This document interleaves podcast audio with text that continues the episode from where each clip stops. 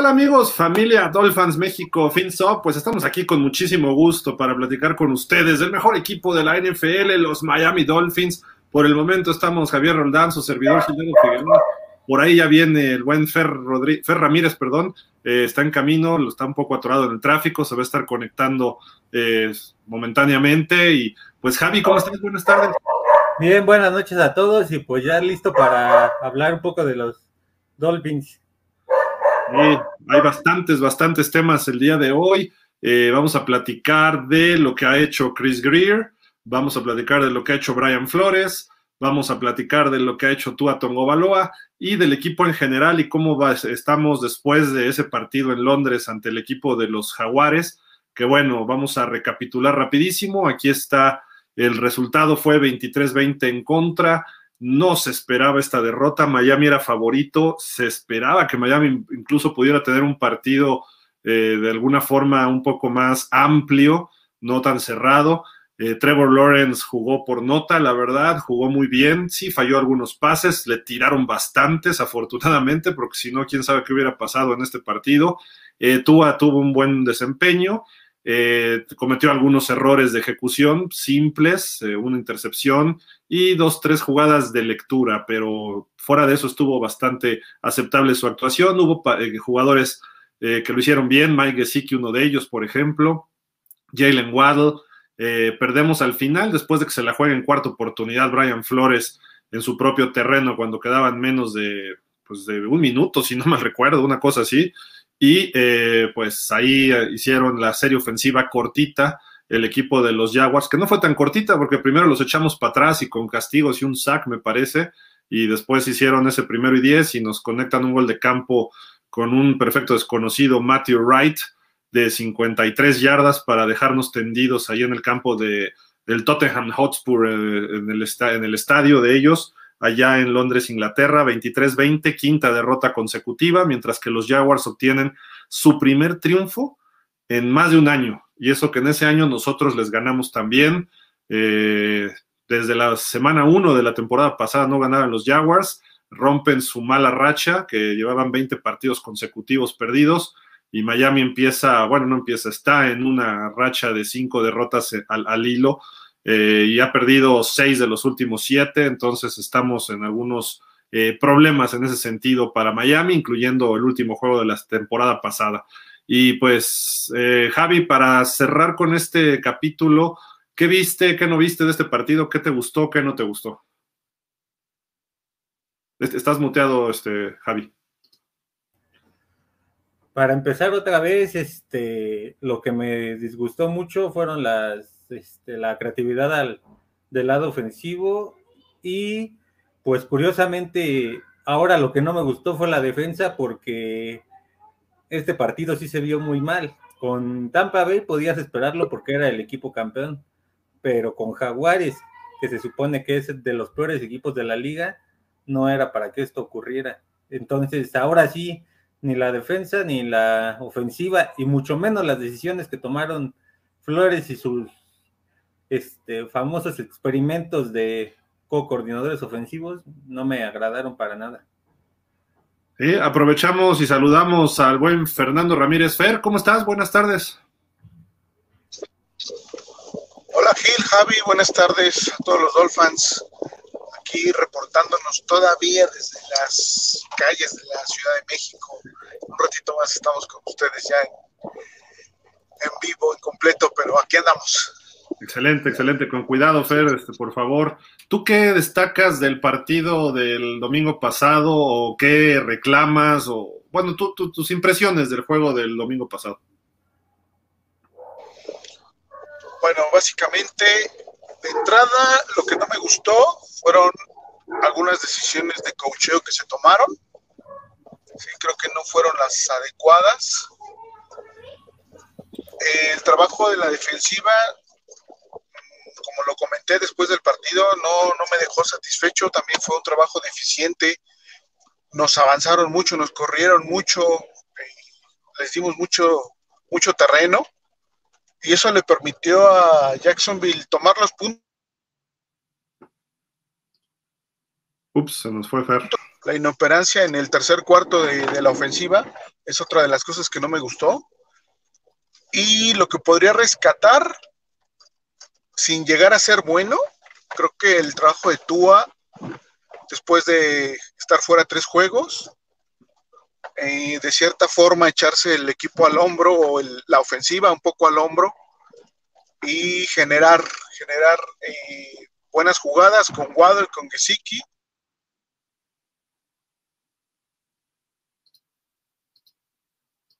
en, los otros juegos, de la forma en, las que, en la que se consiguieron. Sí, de acuerdo, totalmente de acuerdo. Creo que hubo cosas positivas dentro de todo, sin olvidarnos que del otro lado había un equipo como Jacksonville, y no es menospreciar porque este equipo viene creciendo, viene jugando mejor. Eh, creo que ha sido eh, la derrota más dolorosa en el sentido de que es un partido que debimos ganar que teníamos que ganar y que quizá tuvimos oportunidad al final y una mala decisión de Brian Flores de jugársela y a lo mejor la decisión de jugársela pudiera no haber sido tan mala, pero la decisión de correr así con Malcolm Brown cuando no te ha funcionado en toda la temporada, creo que fue más que eh, suicidarse en ese sentido. Brian Flores luego aventó los audífonos, hizo un panchito por ahí, un drama, pero la verdad es que toda eh, esa, esa, derrota se la tenemos que cargar a Brian Flores. Eh, puedes ir por ella, sí, pero tienes que ser un poco más creativo en esa cuarta oportunidad. Otro factor que creo que por ahí pudo haber tenido el equipo es que estábamos enfrentando un coreback joven que no parece novato, sino que parece un coreback veterano que demostró cómo se juega la posición de coreback, que a pesar de mucha presión, golpes, eh, respondió lo que tenía que hacer y además sus receptores le tiraron pases de las manos, afortunadamente. Eh, ayer en su conferencia Brian Flores, la cual nunca debió haber tenido, la verdad, y lo dijimos desde el domingo, esa derrota ante los Jaguars tenía que haber significado el despido de Flores. Eh, si no es esa, si perdemos con Atlanta, se tendrá que ir Flores. O si perdemos contra Houston, se tendrá que ir Flores. la derrota contra Buffalo, bueno, si se pierde, pues digamos que de alguna forma ya estaba ahí eh, medida, ¿no? Pero eh, creo yo que esta derrota con los Jaguars no era aceptable para un coach como Flores, para un equipo como Miami, que esperábamos estar... Eh, a, los Jaguares se les debió haber ganado convincentemente, por lo menos por siete o más puntos. Y no, no obstante eso, terminamos perdiendo. ay, que al final y nos sacaron con una patada. Sí, no, teníamos que ganarle bien a los, a los jaguares. Ese es el problema que tuvimos, ¿no? Y el señor Ross le tembló la mano.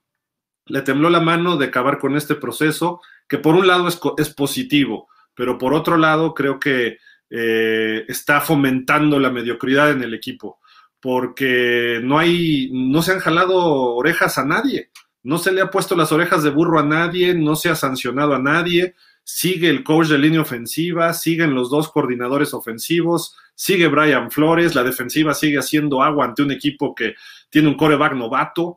Eso es inaceptable en la NFL. Digo, estamos en la semana 6, sí, pero el equipo no se ve por dónde pueda corregir el rumbo ahorita. Vamos a ver si los juegos con los Jets nos ayudan, si el juego con Atlanta, que tengo mis dudas razonables ante este equipo de los Falcons, que tiene un coreback que fue MVP de la NFL, sí, un poco golpeado, pero este cuate puede recibir, se llama Matt Ryan, que debió haber sido nuestro para empezar, pero gracias, señor Parcells. Eh, tienen ahí un novato como Kyle Pitts, tienen un jugador, un receptor muy peligroso como Calvin Ridley. Se acerca rápidamente la fecha eh, límite para hacer trades. Eh, no se ha hablado nada de Deshaun Watson y esperemos que así se mantenga pero también se habla de que pudieran salir algunos, este, Javi, algunos jugadores importantes de Miami próximamente, así como hace dos años no querían jugar algunos, a lo mejor ahorita se van algunos titulares de los Dolphins. ¿eh? Hoy se estuvo rumorando que, este, que posiblemente tanto Devonte Parker como Shaven Howard y Will Fuller pueden, este, pueden ser intercambiados antes de la fecha límite. Entonces, quizá ahí empiezas a dejar un poco este, al equipo como hace dos años y empiezas clave, que, este, que al final, pues si estás en un mal momento, yo creo que de algo te pueden servir. Sí, creo que estamos en problemas en ese sentido. Tendríamos que este, analizar cómo se va a jugar este partido contra los Falcons, que le ganaron a los gigantes, que bien andan igual de mal los gigantes, pero si le ganan un equipo que está con la misma marca que tú, eso es peligroso, que sacaron otra victoria y vienen de su semana de descanso, que le ganaron a los Jets, fue a los Jets el equipo que le ganaron en Londres, viajaron, descansaron, nosotros el equipo, ¿por qué razón? Se eligió no descansar después de Londres, le preguntaron a Brian Flores y realmente no dio una respuesta clara.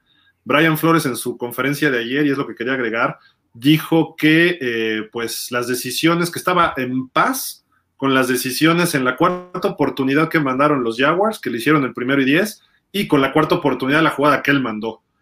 Señor Flores, si usted dice eso, estamos mal. No puede decir eso, tiene que decir sí. Y le preguntaron si era un problema de la decisión de jugadas o era un problema de ejecución de jugadores y dijo, un poco de las dos. O sea, si vas a hablar de los jugadores, critícalos y aviéntate contra ellos y jálales las riendas.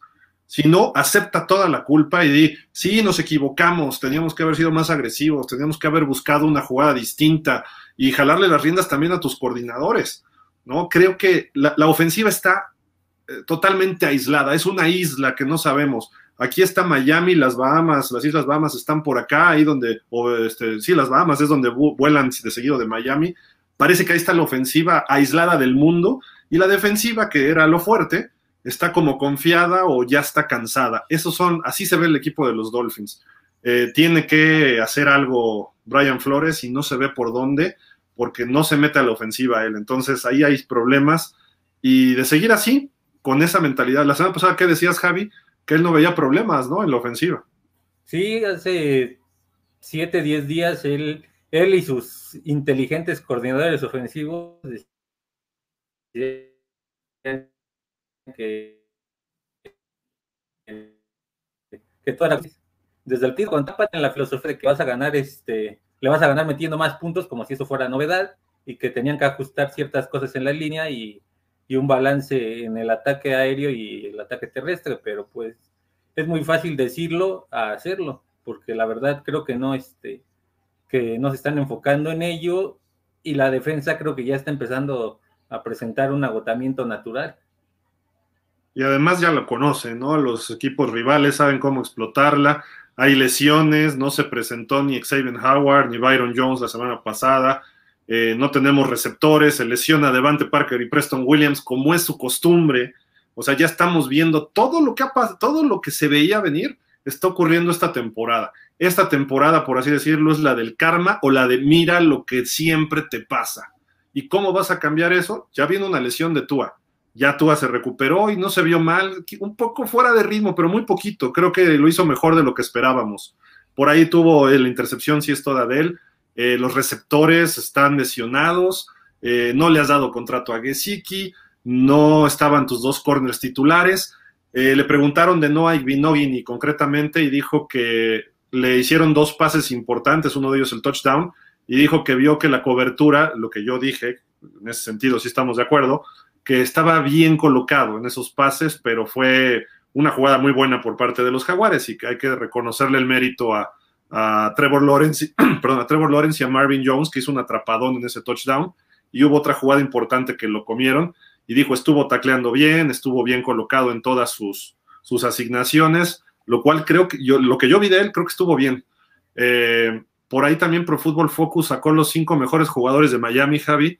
Estaba Tua, que salió muy bien rankeado, ahorita vamos a platicar de eso. Estaba Jerome Baker. ¿Quién más era? Wilkins, Christian Wilkins, este, Sealer y Jerome Baker, ¿no? Ajá, nos falta uno, eran cinco. Era, a ver, era Jerome Baker, era Tua este, Wilkins, Jerome Baker, Schiller y ¿quién más estaba? A ver, por acá nos, eso nos lo envió, creo que Fer, ¿no? Sí, a ver, déjame revisarlo. Ya te digo quién es el otro. Pero mm. extrañamente, no aparecía ni Gesicki en esa lista, ni aparecía Waddle, que los dos dieron un muy buen partido. Eh, sobre todo Gesicki fue el que encendió, sobre todo esa serie ofensiva. Ah, y Holland. Holland, llevó Holland. Ajá, es este, Tago Bailoa, este, Wilkins, Baker, Schiller y Holland. O sea, esos jugadores estuvieron bien. Ahora, ¿qué hizo Wilkins y Sealer? Nada más recuperar un fumble, o provocar y recuperar un fumble. Howland estuvo más activo y estuvo bastante bien. Eh, Baker creo que lo vi mejor que en otros partidos, pero todavía le faltó, ¿no? Y Gesicki y Waddle, ¿por qué no están ahí? Digo, no sé cómo calificó esto Pro Football Focus, pero eh, ya ahorita platicaremos de eso. Le preguntan a Flores también eh, ayer, como le hicieron preguntas un tanto de que, qué opinaba de lo que estaba diciendo Stephen Ross, el dueño de los Dolphins. Y dijo, no puedo hablar por él, pero sé que está muy decepcionado.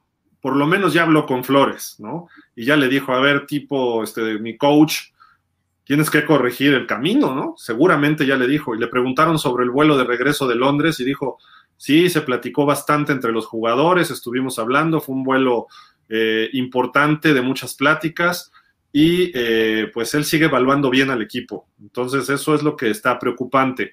Hay cosas destacadas, pero hay que analizarlo un poco más a fondo. Y eh, había otro punto por ahí importante que, le, le preguntaron y así como diciéndole, eh, ¿qué opinas casi casi de lo que venga para los Dolphins? Y dijo, estaba refiriéndose a Jacksonville, del partido con Jacksonville, y dice Atlanta, ¿no? Está tan preocupado por ganar que ya ni siquiera está escuchando ni poniendo atención. Lo noto su lenguaje corporal fuera de, contexto, está preocupado. Seguramente sí le dijo algo ya Ross. Eh, no creo que aguante. Yo creí que ya se iba ayer pero no creo que aguante otra derrota contra Atlanta y si fuera en casa, con, o sea, que es en casa, creo que con, con mayor razón este Javi. Eh, empezó la primera temporada él al frente 0-7, el año pasado estábamos 1-3 y ahorita estamos 1-5 hasta el momento. Sí, sí, lo que preocupa de Flores es que no se le ve esa actitud que, que mostró cuando quiso defender a Jaquín Grant. Por lo menos ese tipo de actitud es la que tú le pedirías como head coach. Esa intensidad para defender a sus jugadores es la que debe demostrar al momento de dirigir y no lo está haciendo. Entonces, pues yo creo que ahorita la decisión de Ross va a ser aguantarlo hasta final de temporada y hablar con él en el sentido de que o cambia su staff de coacheo por este por coaches de experiencia o la verdad yo creo que le va a decir pues sabes qué déjame este, buscar a alguien que sí me convenga, e igual hago el, este, el, trade por Watson, o a lo mejor este Russell Wilson ya quedar libre, Aaron Rodgers, alguien, y te los llevas. Entonces, o hasta el mismo Matt Ryan, que también creo que ya anda en las últimas en Atlanta. Entonces, pues en una de esas, este, si Flores no empieza a ser autocrítico, va a terminar en en la silla caliente esta temporada y posiblemente en su casa al final de ella. Sí, esperemos que corrija el camino Flores, ¿no? Pero bueno, por otro lado, eh, pues vienen las calificaciones que tú nos pasaste, Javi, aquí de eh, Cal Habib, que él trabaja para el Palm Beach, Palm Beach Post. Eh, platícanos de ellas un poquito. pues aquí, este, yo en la única que difiero es la de los equipos especiales, pero por ejemplo la ofensiva, que sería más o menos como un 6 o 7, estaría bien porque por momentos este, movió el balón y, e hizo lo que quiso en ciertas ofensivas frente a la defensa de Jaguares. Pero aquí está lo preocupante. La defensiva se cayó terriblemente, no sé si por la ausencia de, de los dos corners titulares y, este, y eso pesó bastante para la derrota con Jaguares. Y los equipos especiales, pues no me parece que sea como para una C menos. Para mí sí hicieron un buen trabajo, porque incluso este Palardi puso buenas patadas. Entonces ahí me parece que sí fueron un poco injustos. Y el F, pues yo hasta le pondría una rayita, le quitaría este, la rayita este, a la C de los equipos especiales y en coaching pondría esa rayita para no ponerle una F porque creo que ni a eso llega el actual coacheo de los delfines. Están tomando muy malas decisiones y al final eso le cuesta los, los, este, los partidos al equipo porque no son capaces de ajustar en la segunda mitad parece que los únicos que ven los videos es el equipo rival y Miami nada más va a tomar agua al vestidor. Sí, como que creen que el segundo tiempo se va a jugar igual, ¿no? Y que el otro equipo va a seguir exactamente en lo mismo sin hacer ajustes. Pero pues eso ya es responsabilidad totalmente de, del señor Flores, ¿no? Pero bueno, esperemos que las cosas eh, se ajusten esta semana, esperemos que llegue esa segunda victoria. Eh, pues aquí tenemos estas calificaciones a la ofensiva C menos, 20 eh, puntos a los Jaguars, creo que sí es poco lo que se le metió. Entonces yo sí le pondría probablemente un 6 de panzazo, pero porque sí generaron yardas y hubo dos, tres ofensivas mejores, ¿no? La defensiva sí estuvo mal, a pesar de que cuando apretaron pusieron en problemas a Trevor Lawrence y a los Jaguars. Este partido era para que la defensiva lograra unos tres o cuatro sacks, por lo menos dos intercepciones, eh, a lo mejor recuperar un fumble y nada más nos fuimos con un fumble recuperado, ¿no? Entonces creo que aquí la defensiva sí y sigue permitiendo muchas yardas. Eh, este juego se prestaba para lucir y sí está totalmente reprobada la defensiva hoy y eso es parte de Boyer y de Brian Flores, ¿no? Que es fuerte. Equipos especiales, pues creo que han estado bien, pero les ha faltado lo que hemos visto en años anteriores y cocheo totalmente reprobados, ¿no? Y empezando por Flores. Así de que Estamos de acuerdo en varias cuestiones con eh, estas calificaciones del Palm Beach Post de Cal Habib, pero el que salió bien evaluado fue Tua. Dijimos que fue el mejor Dolphin en, Pro Football Focus, eh, fue el quinto mejor eh, coreback de toda la NFL esta semana y pues ya llegó el buen Fer, ya llegó a casita Fer y todo, qué bueno Fer, estamos ya por acá. antes de irnos a, a Tua, ¿Qué opinas de estas calificaciones? ¿Estás de acuerdo? ¿Le pondrías más, menos? Eh, la ofensiva C menos, yo le pondría la ofensiva C. A la defensa F. Un poquito mejor que lo que ellos dan. Sí, exacto, un poquito mejor que, que lo que le están dando. Eh, a la defensa sí, por supuesto, F. A los equipos especiales, yo creo que también les daba una C y al staff pues, lo regresaba al grado anterior realmente. Ni siquiera en colegial lo hubieran hecho, ¿no? Sí, no, sí tomaron decisiones muy malas, me parece. De acuerdo. Y bueno, lo decíamos de Tua, que fue el mejor rankeado para Pro Football Focus de los Dolphins en el ranking que nos mandaste, Fer, y no aparecen ni Waddle ni Gesicki, eso es lo que a mí me sorprende, que dieron un, sobre todo Gesicki dio un partidazo, ¿no? Sí, de acuerdo. Totalmente. Gesicki fue el que jaló con el equipo eh, ayudándole a Tua, ¿no? Tua se apoyó bien en, en Gesicki y, en Waddle. Obviamente eran los dos que tenía. Hacían falta muchas armas ofensivas. Bueno, los tres receptores, ¿no? Este, que están lesionados. Y que, este, sí, el que resaltó fue Gesicki, aunque Waddle fue el que hizo las anotaciones, ¿no? Yo creo que por ahí le pudo haber faltado a lo mejor esa cereza del pastel a, a Gesicki porque tuvo más de 100 yardas y creo que, pues sí, debería de haber estado ahí, ¿no? Sí, creo que, creo que él sí merecía entre los cinco mejores. Y, Waddle tiene mucho mérito, pero creo que Waddle todavía está por darnos lo mejor de él, y eso que va bastante bien. Hay que aprovecharlo en otros lugares, en otras zonas, como a Tyreek Hill lo aprovecha Kansas, o eso hay que ver. Y eso me gusta porque todavía no vemos el potencial real de Jalen Waddle. Eh, la cuestión es que la ofensiva sea más vertical, ¿no? y se dejen de esos pasecitos eh, pantalla a Waddle que a lo mejor lo van a golpear más y pues sí gana por velocidad 5 o 6 yardas, pero no está demostrando lo que puede hacer. Yo creo que es tiempo de cortar a Preston Williams cuando regrese de la lesión y quizá Albert Wilson y traerte receptores ahorita a otros a probar, darle más juego a Mac Wills, a Mac este, Hollins, no sé, creo que por ahí hay que moverle. Pero bueno, vámonos con Tua de los corebacks, de todos los corebacks que jugaron el domingo pasado, aquí, está el, perdón, aquí están los mejores rankeados según eh, Pro Football Focus.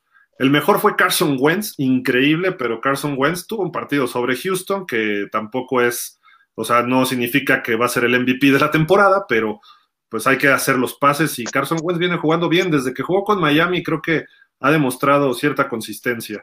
Eh, el segundo fue Mac Jones, que perdieron los Pats ante Dallas. Eh, Mac Jones, pues sí le interceptaron un pase, sí es algo de su responsabilidad, pero también su receptor como que no fue por más y lo dijo Kendrick Bourne, eh, pero después comió a Trevon Dix, que Trevon Dix es el mejor corner de la liga, entonces este muchacho está creciendo maravillas y ahorita vamos a compararlo con lo de Tua y todo lo que se ha dicho. Ellos son uno y dos. El tres fue Derek Carr ante los Broncos de Denver con 90.5, luego Dak Prescott que también ganó, le ganó a los, a los Pats, 445 eh, yardas, tres touchdowns. También tuvo una intercepción, me parece, y aparte, un, eh, ah, no, no anotó, finalmente fue un fumble. En quinto viene Tua con 83.9 y en sexto está Aaron Rodgers con 81.5. Eh, le ganó a muchos Tua y eso fue muy, muy eh, importante señalarlo porque precisamente las críticas se las empieza a quitar un poco. La diferencia de todos estos es que Tua fue el único, bueno, Tua y Mac Jones fueron los que perdieron, ¿no? Sí, es correcto. No tanto es responsabilidad de ellos, hay que señalarlo, tanto de Tua como de Mac, pero Mac tuvo ante una defensiva que es mejor como la de Dallas, que una defensiva que está más agresiva como la de Dallas, que la de, la de Jacksonville, eh, pues jugó mejor y sacó mejores ratings. Y por poco y le gana un equipo que lleva una sola derrota. Tua, a final de cuentas, perdió ante los Jaguars, ¿no? Y repito, no es su responsabilidad, pero la actuación de Tua debió haber sido como la de Carson Wentz contra Houston, porque era un equipo inferior, ¿no? Este, a Miami en, en teoría, ¿no? En roster, vamos a decirlo. Entonces creo que por ahí lo de Pro Football Focus, qué bueno que le vaya bien en números, pero importantes. Ah, hubo un momento en el juego, Fer y, y Javi, que Miami, de repente Jacksonville estaba teniendo el momento, se iba a subir hasta por dos anotaciones, iban 17-13 arriba, y viene el fumble provocado por Christian Wilkins. Lo recupera Sealer. La siguiente jugada le intercepta a Tua. Y dices, uff, y aparte quiso hacer una jugada que pues no lo iba a completar nunca ese pase él, ¿no? Pero bueno, eso ya es otro asunto. Y el momentum le regresa a los jaguares. Ahí Tua tiene que asegurarse de que el momento siga con su equipo, ¿no? Y no querérselas comer todas. Eh, y a final de cuentas, los, el equipo de los Jaguars, eh, Urban Meyer, que es un coach novato, también nos ayuda en jugársela en cuarta y uno, en zona roja, en lugar de meter tres puntos y subirse siete. Porque el momento era de ellos y no tenía que desperdiciarlo, nos ayudó, se la jugó, lo paramos con la defensiva, dio la cara en ese momento. Y de ahí es donde Tua dice, vamos, entre Tua y Gesicki salimos desde la yarda nueve dos pases muy largos con Gesicki y estamos en el territorio de los, de los Jaguars y termina en el otro touchdown de, de Waddle. Y nos subimos y ahí el momentum nos regresó, pero después el pateador se echó dos churrazos también y vino la mala decisión de Flores, ¿no? Entonces, no podemos culpar a Tua como tal, ¿no?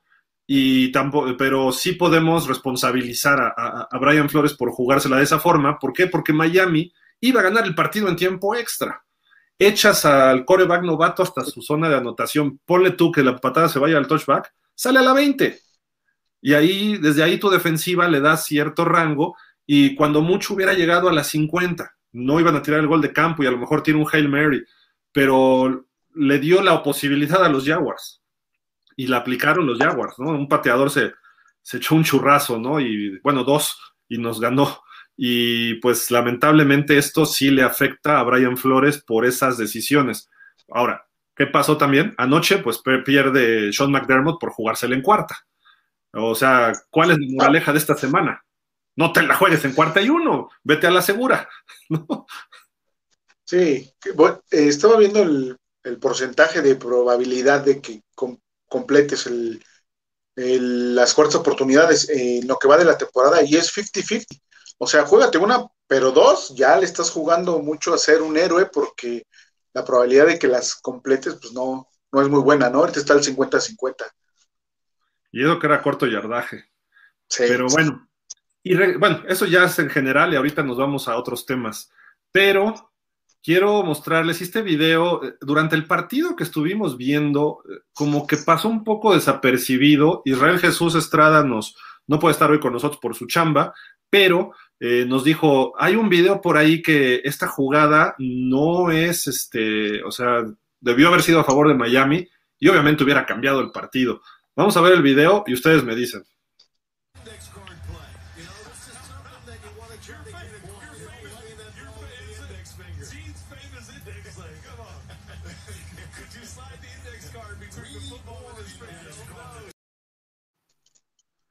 Parece que la toca, ¿no? Sí, claro, sí la toca. Se ve que la toca. Ahí yo digo, descargándole un poco de responsabilidad, de responsabilidad a Flores, perdón, bien en, retarla. ¿Por qué? Porque se ve que la toca y, y vamos, esa toma la, la, vieron los oficiales. Me extraña que no la hayan marcado. Y pues sí me da a pensar de que pues querían que ganara Jacksonville en Londres, porque pues ahí se ve claramente que le toca, le toca el dedo al jugador, ¿no? No sé qué piensas, Javi. Pues es que es muy difícil para tanto para, fue muy difícil para los oficiales y tanto de Nueva York como los que estaban en el campo determinar la jugada porque sí no se ve que este que el balón este, sufra un cambio en su trayectoria.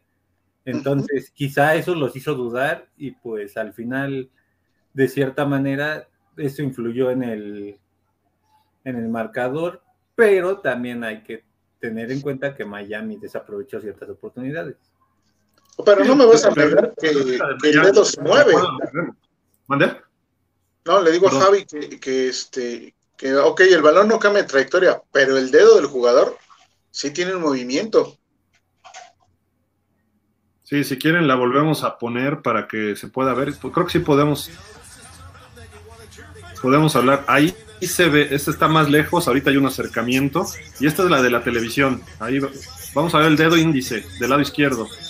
Se ve que hay como que un jalón, ¿no?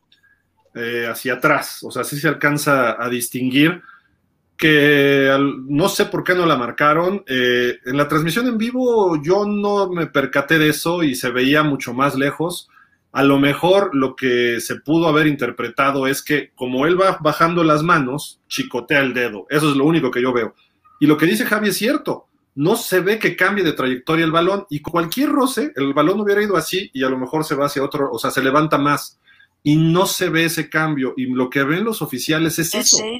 Es justamente el cambio de la trayectoria del balón porque puede estar a diferente distancia, aunque se ve que parece que sí lo toca, puede estar separado y a lo mejor nada más hizo así y se quitó.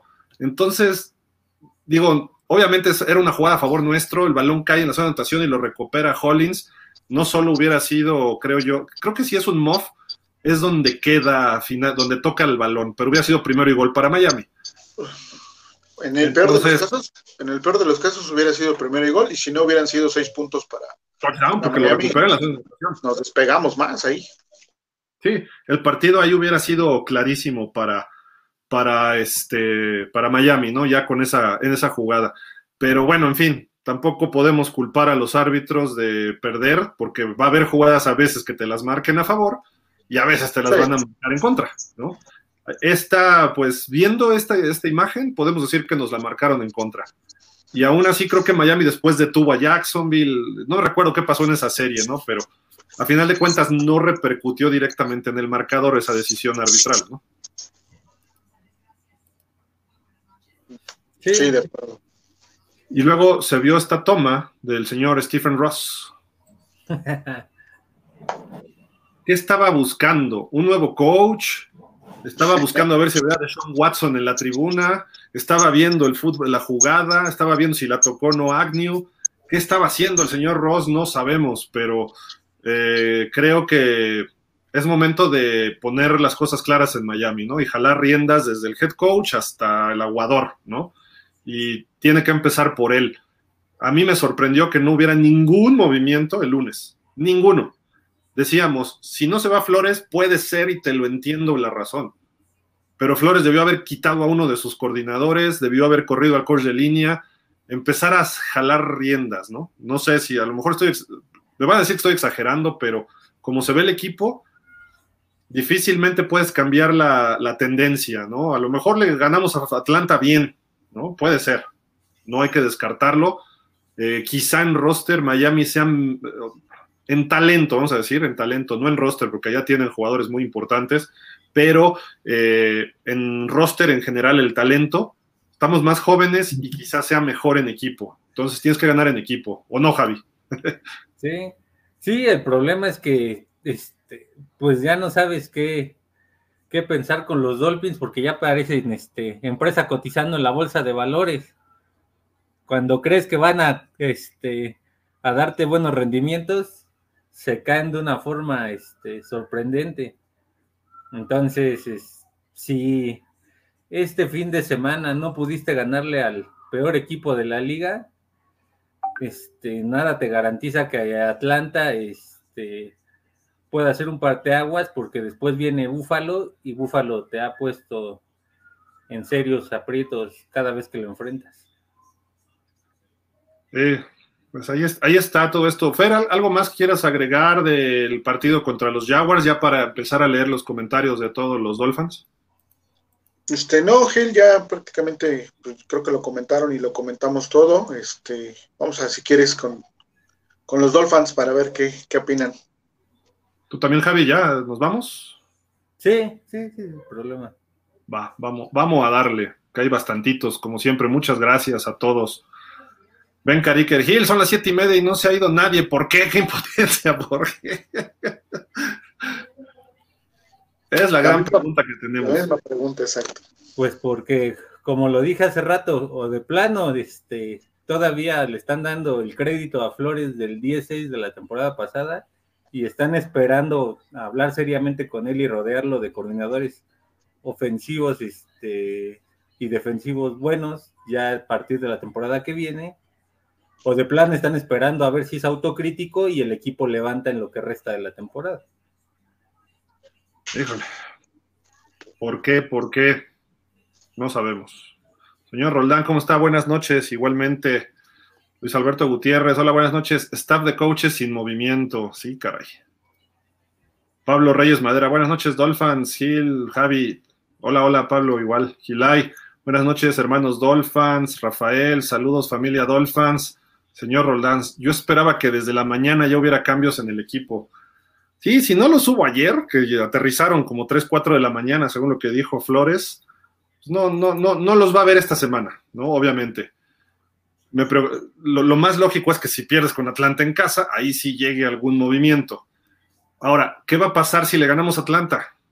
Va a ser como maquillar un poquito, darle una manita de gato por encima, si es que se gana jugando así. Eh, y después, ¿qué nos va a pasar con Búfalo en Búfalo? Y luego vendrán los Texans. A lo mejor con la victoria de Atlanta y Texans se pudiera maquillar un poco y ver cómo enfrentamos después a los Ravens. Entonces, dos fáciles, dos difíciles las próximas cuatro semanas. Ahí hay que estar pendientes de cómo se mueve. Si no le ganamos a Atlanta en casa y luego a los Texans en casa.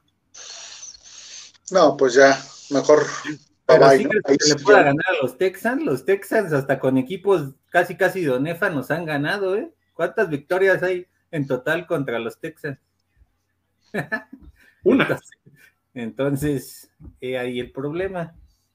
Sí, hay que, hay, que, hay que estar pendientes de esto, ¿no? La, la, verdad, esperemos que este domingo ya se pueda salir de, este, de esta mala racha. Ya platicamos el domingo pasado todas las posibilidades que pueden ocurrir, eh, pero en fin, vamos a, a darles el beneficio de la duda, como se los da el señor Ross, que bueno, cada vez que él dice algo o actúa de cierta forma, se, se, vuelve a equivocar, ¿no? Y es lo que hemos visto, y por eso el equipo desde el 2008, pues nada más ha tenido bajo su tutela, eh, creo que nada más una aparición en playoff, ¿no?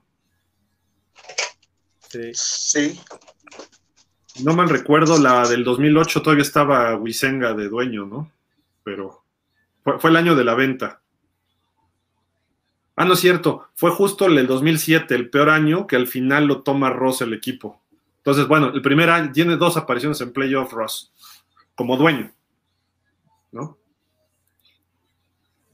Dice Rudy Cruz, yo creo que el domingo sí ganamos, yo vi un buen coreback y si esta derrota no mueve el, el panal, ya nada lo hará, sí, pero hubo momentos en que todos nos emocionamos en el partido, saludos. Sí, se vieron cosas positivas, ¿no? En, en la ofensiva, eh, la defensiva, creo que ahora me está quedando de ver la defensiva. Sí.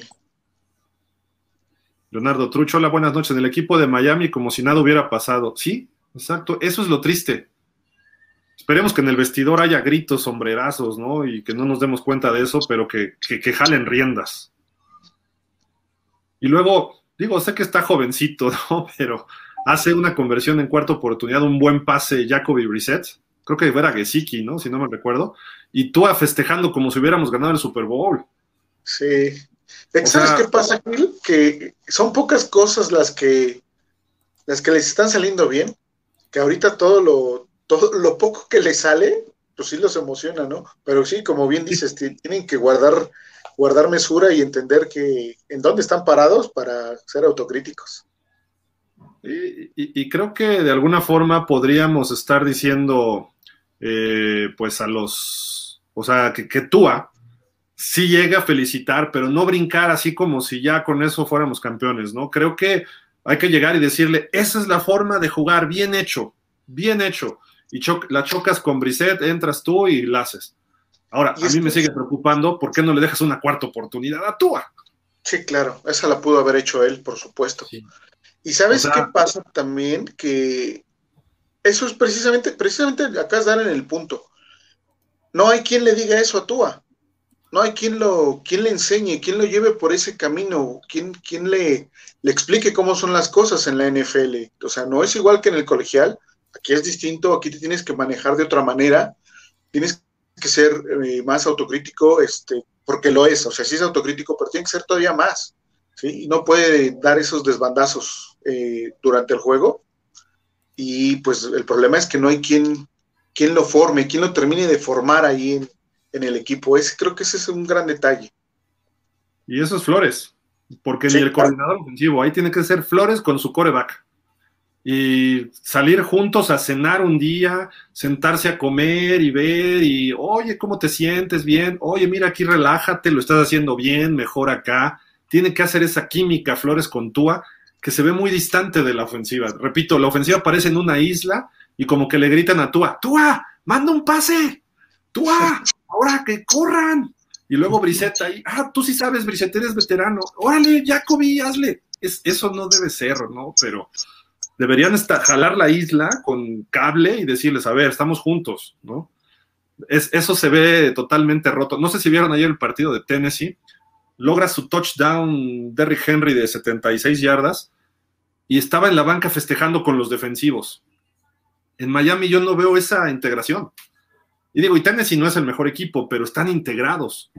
Y trae la línea de Belichick, Mike Bravel, el coach. Y se involucra Bravel con Henry, con Tannehill. Y Bravel era linebacker en los Pats. Entonces, digo, creo que por ahí Flores, vete a la ofensiva. aunque no le sepas mucho, involúcrate. Tienes que meterte a saberle, ¿no? Pero en fin creo que por ahí estoy de acuerdo. Tienen que demostrar que algo está pasando y que el equipo estaba para más. En el ranking hoy terminan de la NFL como en el 29, todavía por delante de los Jaguars. Y, el último es Houston. Y dices, a ver, Houston le ganó a los Jaguars y los Jaguars nos ganaron a nosotros. ¿Cómo estamos arriba de esos dos equipos? ¿No? Miami debería estar, no digo en el 32. Sí, de acuerdo. En el 31 debería estar ahorita. Sí, Fer. No, sí, me suena lógico, Gil, lo que, lo que comentas. O sea, tiene que estar abajo de, Jacksonville, por supuesto. Sí, arriba de Texans, pero abajo de Jacksonville. Pero, en fin, digo, pues, quién sabe cómo hacen esos rankings, pero en fin. Dice Mau Ríos, a mí honestamente sí me gustaron varias cosas. Gesicki, Waddle Smithy muy bien, sí, de acuerdo. Tua bien a secas, pero como siempre se le ve talento, pero sí tiene, sí tiene decidirse, más bien se ve bien cuando corre. Ok. Andrés Montes, saludos a todos los Dolphins, pues ningún movimiento hasta el momento, desde ahí se nota lo tibio que es tanto coaches, directivos y dueño. Si lo están midiendo por estadísticas, pudiera ser algo negativo, puesto que varios jugadores en lo personal están bien rankeados, pero en lo colectivo es lo preocupante. Sí. Mau Ríos, lo que sí que malas ausencias, eso es actitud, que Howard, Jones y Parker al mínimo golpe no hagan por jugar, muy mal. Y Williams es de verdad un dolor de cabeza, bueno, supongo que dice de cabeza, con su eterna lesión. ¿Cuál, William? Ah, Preston, ¿no? Sí. Vic Espinosa, saludos a todos desde Chihuahua y enojado porque no hay cambios en el equipo, no corren a nadie. Esperemos que no corran a nadie porque significa que Miami ya está tomando el ritmo, ¿no? Y eso sería positivo. Pero que no nada más le ganen a Atlanta y a Houston, ¿no? Sino que le demos la campanada a lo mejor a Baltimore, no tanto a Buffalo porque es en Buffalo, pero recibir a Baltimore y ganarle, y ganarle a los gigantes y ganarle a Nueva Orleans. Y Tennessee, como está mejorando, tengo miedo hasta de ellos, ¿no? Pero vamos a ver. Los Jets no podemos perder, o sea. Mario Pérez Marín, saludos Gil, Javi, Javi y Fer, siempre apoyando a nuestros Dolphins, aunque ahora somos de los peores equipos de la liga, sí, caray. Señor Roldán, ya era mucho si tú no hubiese, hubiese visto bien en contra de este equipo. De acuerdo, o sea, vamos a verlo, vamos a verlo. Atlanta perdió mucho en su secundaria, creo que puede tener otro buen juego. Y eso va a ser importante para llegar con confianza contra Búfalo, ¿no? Entonces, esperemos que ahora sí nos alcance para ganar, ¿no? César LP, buenas noches fans. El único jugador que se ve que puede motivar al equipo y los alientes es Gesicki. Deberían darle jugador franquicia y amarrarlo. Así como van las cosas, lo van a cambiar por rondas. No, no, César, espérate. Tranquilo. Y la pregunta seria para los tres: ¿qué podemos esperar para el resto de la temporada? ¿Llegaremos a 8-8? Ya no se puede. Bueno. Ya sería 8-9. O 9-8. Media tarde. A ver, ¿cómo, cómo, cómo lo ven? Yo digo ¿Les, que digo no. los juegos que vienen? ¿O lo tienen por ahí ya para irnos? Creo que lo platicamos el domingo un poquitín, ¿no? También Sí. este, Sí. lo que viene en Miami, pero vamos a No, que los escenarios, ¿no? ¿Cómo ven? Sí, sí.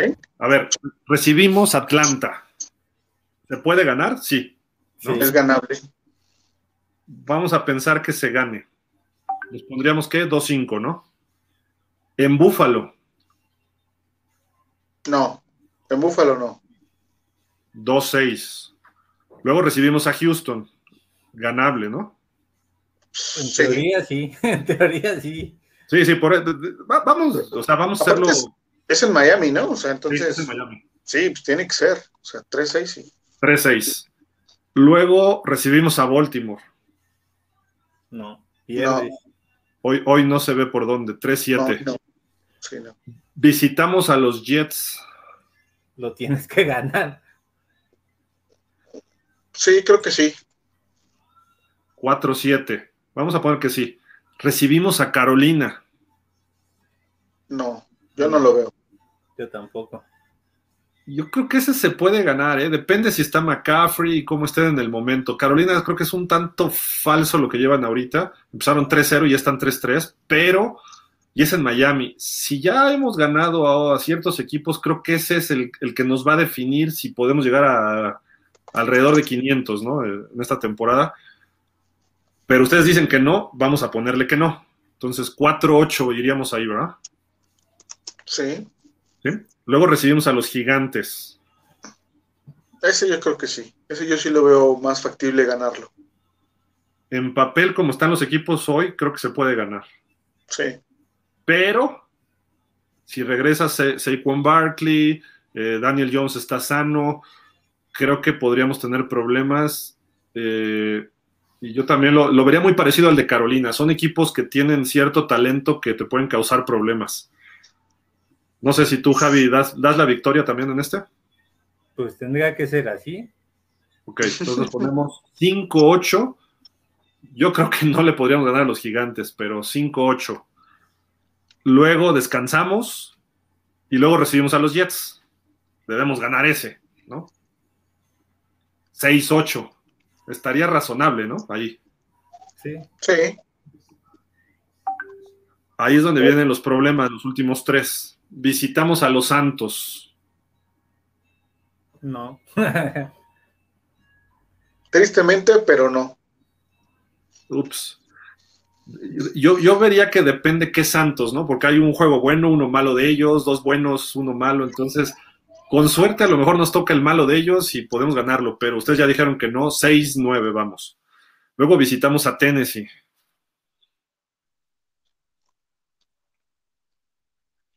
Uf. No, o sea, Camara y Derek Henry son dos corredores que nos van a causar problemas y yo lo veo muy complicado. ¿Tú también, Javi? Sí, no. Si, hay, si ayer a, a Búfalo lo despedazó, no. Le metió 150 yardas Miami, que no tiene defensa contra la carrera, no me sorprendería que le meta 200. 6-10, ya no alcanzamos el 8-9 siquiera, ¿no? Y cerramos en casa ante los Pats. Pues en teoría normalmente lo ganas en Miami, entonces, pues lo, doy como victoria. sí, también, yo también, sí, yo también se lo doy a Miami. Y más que ya le ganaste, ¿no? En la primera semana allá. Entonces, 7-10.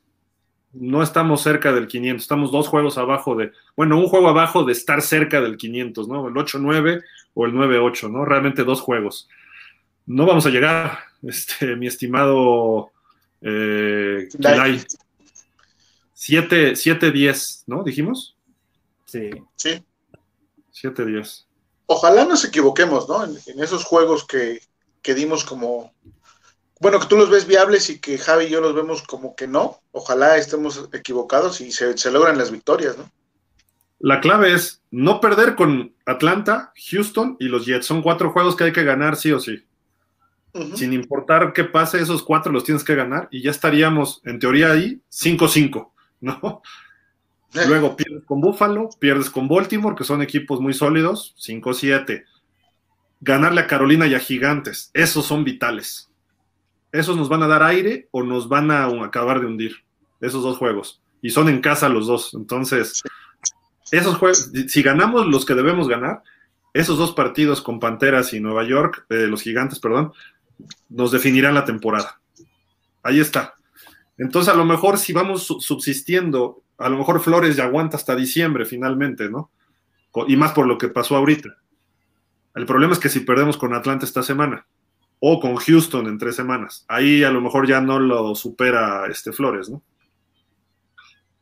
Pero en fin, vamos con Mau Ríos que dice, ese sí sería un grave error si sueltan jugadores. Solo seamos conscientes que a quien elijamos va a necesitar tiempo y otra vez tendríamos un equipo muy novato para el año que viene. Dependería un poco, Mau, de qué coach eh, llegara. Si llega un coach veterano, un coach que tenga eh, cierto prestigio ya en la NFL o alguien que sea muy reconocido como coordinador y que digan este es el coach adecuado, la base en Miami está. No precisamente son estrellas, pero está la base hecha con muchos jóvenes. Entonces, si a mí me dijeran, vas a coachar a Miami el año que entra, suponiendo que Flores se vaya, ok, sea el coach que sea, pero que yo más o menos me muevo, soy Brian Dable o soy este, eh, vamos a poner, imagínense un Sean Payton, sería fabuloso, ¿no? Pero un coach por lo menos de peso, está bien. Eh, sí quiero que se quede Tua, pero quiero otro coreback para que compitan por el puesto titular. El dueño quiera de Sean Watson, vayan por él y a ver quién gana el puesto titular. A lo mejor Tua rompe la NFL y si no tienes a Watson, lo pones de titular y Tua va aprendiendo. Y si Watson ya resolvió sus problemas, pues a lo mejor haces un trade por Tua después. Eh, y te traes dos, tres estrellas. Por lo visto necesitamos un corredor estrella y un receptor. Quizá Waddle pueda ser un receptor, pero actualmente necesitas más de uno. Parker ya lo tienes que despachar. O sea, Parker ya no dio para más. Tuvo una o dos temporadas buenas y se acabó. Entonces Parker se tiene que ir y tienes que ir por un receptor número uno, que puede ser Waddle, más un receptor dos. Y un corredor. Dejamos ir a Harris, ni modo, se nos fue, no es nuestro, se acabó. Entonces tienes que ir por un corredor estelar, a ver quiénes suben de colegiales, o a lo mejor te agarras un veterano, ¿no? Que, por ahí pueda, pueda, pueda hacerla, ¿no? Y con lo que tienes, a lo mejor la vas campechaneando. Y la defensiva, hacerle una adición, quizá un linebacker, a lo mejor si Jalen Smith no se recontrata con los Packers o si sale Banderech de Dallas, aunque se lesiona mucho, él con Baker pudieran hacer buena combinación. Eh, ya buscas por dónde, ¿no? Eso es lo que yo creo que tendría que hacer. Y no estamos tan lejos. Ahora, si no traes coreback y está Tua, Tua en su tercer año va a ser mejor. No sé qué tanto, pero va a ser mejor. Entonces tampoco estamos desde cero. Esa es la realidad. Entonces, habría que analizarlo. Yo, yo no creo que sería empezar de cero, ¿eh? el equipo tiene fundamentos y tiene base, o sea, cimientos, mejor dicho. Pues es que con Tua tendrías que meterlo al gimnasio, tendrías que meterlo al gimnasio que haga tres mil pesas diarias para ver si agarra fortaleza en el brazo, porque pues de plano no, los pases largos no. pero, pero a, a, lo mejor no te va a hacer esos pases, este Javi, pero puedes compensarlo de otra forma, porque a lo mejor ya no los va a hacer nunca en su carrera, ni con Miami ni con otro equipo el asunto no es ese, sino que lo es adecuado a sus talentos. Que cuando lo han hecho bien, las series ofensivas que hizo con ritmo, sacaba el balón antes de 10, cuando quedaban 10 segundos. Esa, esa velocidad que él le imprimió fue las ofensivas de touchdown de Miami el domingo. Y es lo que vimos contra los Pats en la semana 1. Sí. Tienes que acelerarlo. Y su precisión, yo me quedo con su precisión por encima de la potencia de su brazo. Yo mil veces me quedo con la precisión que tiene para meter los pases en ranuras apretadas. En, pases cortos, sí, totalmente de acuerdo. Y eso ayuda. Eh, por ahí hizo una muy buena, una muy buena jugada con Waddle, ¿no? En un primero y diez, que le estaban pegando a Tua, aguantó y puso una raya de 10, 12 yardas justo al primero y 10 y Waddle con un defensivo encima se la ganó, ¿no? Sí. Eso, eso me gustó de Tua, que ya no es el Tua del año pasado. Eso no lo hubiera hecho nunca Tua el año pasado. Si eso lo empieza a repetir, vamos por buen camino. Ah, dice Mauricio Salgado, saludos amigos, solo diré que es una tristeza ver este retroceso y peor se pondrá, sin duda. Ah, ah, se puede recuperar, sí, pero tampoco hay que verlo tan mal, ¿no? Pero bueno. Mario Alberto Maya Hernández, ¿cómo entender que lo del año pasado fue un espejismo? Saludos. Porque se tenía buenos jugadores a la defensiva. Y se dejaron ir varios que, influyeron ahí. El haber dejado ir a Shaq Lawson y a, y a Calvanoid les está costando. Eh, y a Bobby McCain, ¿eh? y a Bobby McCain, aunque Holland, este, Holland lo ha hecho bien, pero lo que aportaba McCain en, la semana, en el entrenamiento, todo eso, me parece que también está pegando. El que se debía haber ido era Rowe, ¿no? Eric Rowe, claro, sí. ¿Y para qué trajeron a McCarthy? Digo, es algo de experiencia, pero mejor te avientes con Jones y con Holland, ¿no? Ya con los jovencitos, pero. Y es capitán, aparte, McCarthy, ¿no? Eh. Es que es de los consentidos de Flores. Sí. Desde, Pats. Sí, o sea, pero sí hay algo de eso, Mario Alberto. Sí hubo espejismo, la verdad, y se reflejó en el juego final, se reflejó con Raiders, que el de Raiders lo sacó Fitzpatrick, ¿no? Eh, y la defensiva estuvo jugando mejor y eh, interceptaba, hacía puntos o dejaba situaciones de ofensiva corta. Y no es por echarle la culpa a Tua, nada más, no. La ofensiva es la que ha estado mal los últimos dos años. Entonces, Luis Alberto Gutiérrez Gil, son dos lesiones de Tua. El partido contra los Bills que salió todo el partido prácticamente y estos tres partidos. Bueno, pero fue la misma lesión, fue el mismo golpe, ¿no? Lo que lo mandó a la lista de lesionados. Mauricio Salgado, ay, ahí vamos. ¿Por qué, Mauricio? ¿Por qué nos haces eso? Ver a Herbert y a Najee Harris brillar, mientras nuestros novatos nada más, nada, duele y encanija. No, nos hagas eso. No, ahí, bueno, ahí sí, déjame decir algo, Gil. Este, sí, adelante. Sí, no tenemos a, Herbert, no tenemos a Harris, ok, ya no los tuvimos, no los vamos a tener, punto y aparte, tenemos que, tenemos que verlo diferente, tenemos que, bueno, yo creo que el equipo tiene que trabajar con lo que tiene, ¿no? Dices que nuestros novatos no, no brillan, ok, no brillan, pero Waddle va en camino de romper eh, la marca para un receptor novato eh, en el equipo, ¿no? Lo está haciendo bien. Llevó un Holland tres semanas, se mantuvo eh, como el mejor eh, safety. Solo le han completado a él, a él específicamente, un pase hasta antes del juego con Jacksonville. Si no mal recuerdo, en Jacksonville tampoco le completaron en una asignación personal. Entonces, me parece que no están brillando tanto como, como otros novatos, pero ahí van, ahí van, a pesar del staff de coach que tenemos. O sea, a pesar de eso, ahí están. Entonces, vamos a darle un poquito más de tiempo, Mau, no desesperes. Creo, que hay cosas positivas, ¿no? o sea, hay bases en el equipo. No todo ha sido malo, pero obviamente se esperaba más de muchas de estas selecciones, ¿no? Ese es el problema. Y digo, Herbert y Harris se les veía el talento, brotaban, y ahí fue donde fue tibio Chris Greer, y es lo que se le critica no puedes fallar en primeras rondas. Puedes fallar en terceras, cuartas, quintas, sextas, séptimas, pero no en la primera ronda. Y ahí hasta ahorita está abajo de 500, ¿eh? ¿no? Bateando de 500. Y es el tema que hemos traído desde hace, eh, pues, dos semanas, ¿no? ¿Quiénes fueron sus primeras rondas? En el 2019, Christian Wilkins un acierto. Creo que estamos de acuerdo, ¿no? Todos, acierto, ¿o no? Sí, total, totalmente. Sí, a mí sí me gusta. Es un buen jugador. En la primera ronda del 20, Tua, Austin Jackson y Noah Binogini. Tua es un trabajo en proceso. Austin Jackson está pintando más para Bost y Noah Binogini también pinta para Bost. Entonces, dos de los tres están mal y Tua todavía no es lo que esperamos de él, ¿no? O lo que es un trabajo, pues, ¿no? Sí, con él va a ser más, más largo el proceso. Y aparte no le ayuda, ¿no? Los Dolphins, o sea, peor. Entonces, de ahí van cuatro selecciones de primera ronda y van una, y media, Christian Wilkins más Tua, ¿no? ¿O no? Sí, sí, sí, sí. Yo diría que uno... Sí, perdón, perdón. No, no, adelante, adelante, Fer. Yo diría que uno ya, digamos que consolidado, por así decirlo, con el caso de Wilkins, y el otro, pues sí, en proceso. Yo creo que todavía no, ni, lo, ni la podemos dar como buena, ni como mala, ¿no? Vamos a, vamos a esperar. Y los dos de este año, Jalen Waddle se ve muy bien, vamos a darle un acierto. Y Jalen Phillips está en proceso igual que tú, vamos a darle medio punto, hasta hoy. A lo mejor acabando la temporada, Jalen Phillips le está peleando el defensivo del año novato a alguien, ¿no? No sé. Pero pues ahorita que medio punto, ¿no? Sí. Entonces, ¿cuántos son? Christian Wilkins más dos medios puntos, más Waddle son tres, tres puntos de seis posibles. Vamos al 50%.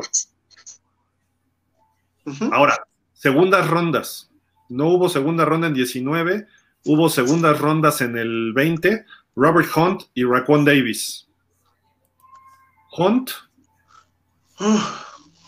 Robert Hunt, mm, yo diría que no. Todavía no, ok. Todavía no. no, todavía no. ¿Como medio? Sí. Sí, sí, yo creo que sí. Tirándole ya a, más arriba, ¿no? Hacia bien. Ok. Y este año, Jevon Holland y Liam Eichenberg. Uno y uno. Holland, yo lo daría como que bueno, por lo que ha mostrado. Y este, Eichenberg eh, está en la tablita. No va mal, ¿eh? O sea, para ser novato no va mal. ¿Sabes qué? El, el que ya está en su posición, eh, la que jugó en el colegial, creo que eso va a hacer que, que mejore mucho. Oye, dejar a Shaquille Barrett con un sack nada más de Tampa, creo que eso es positivo. Aunque de repente me lo planchó una vez y cosas así, pero fue positivo lo que hizo, ¿no? Creo que va por buen camino y creo que puede ser una palomita, ¿no? Vámonos con terceras rondas. Del 19, Michael Dieter, híjole, creo que es para que ya estuviera consolidado y de repente juega bien de centro, era guard, no sé, creo que por ahí no, no lo veo muy sólido, ¿no? Sí, él está como a la mitad, pero hacia abajo, ¿no? Sí. En tercera ronda del año pasado, Brandon Jones. A mí sí me gusta este chavo, ¿eh? Sí, creo que sí, creo que lo, está haciendo bien.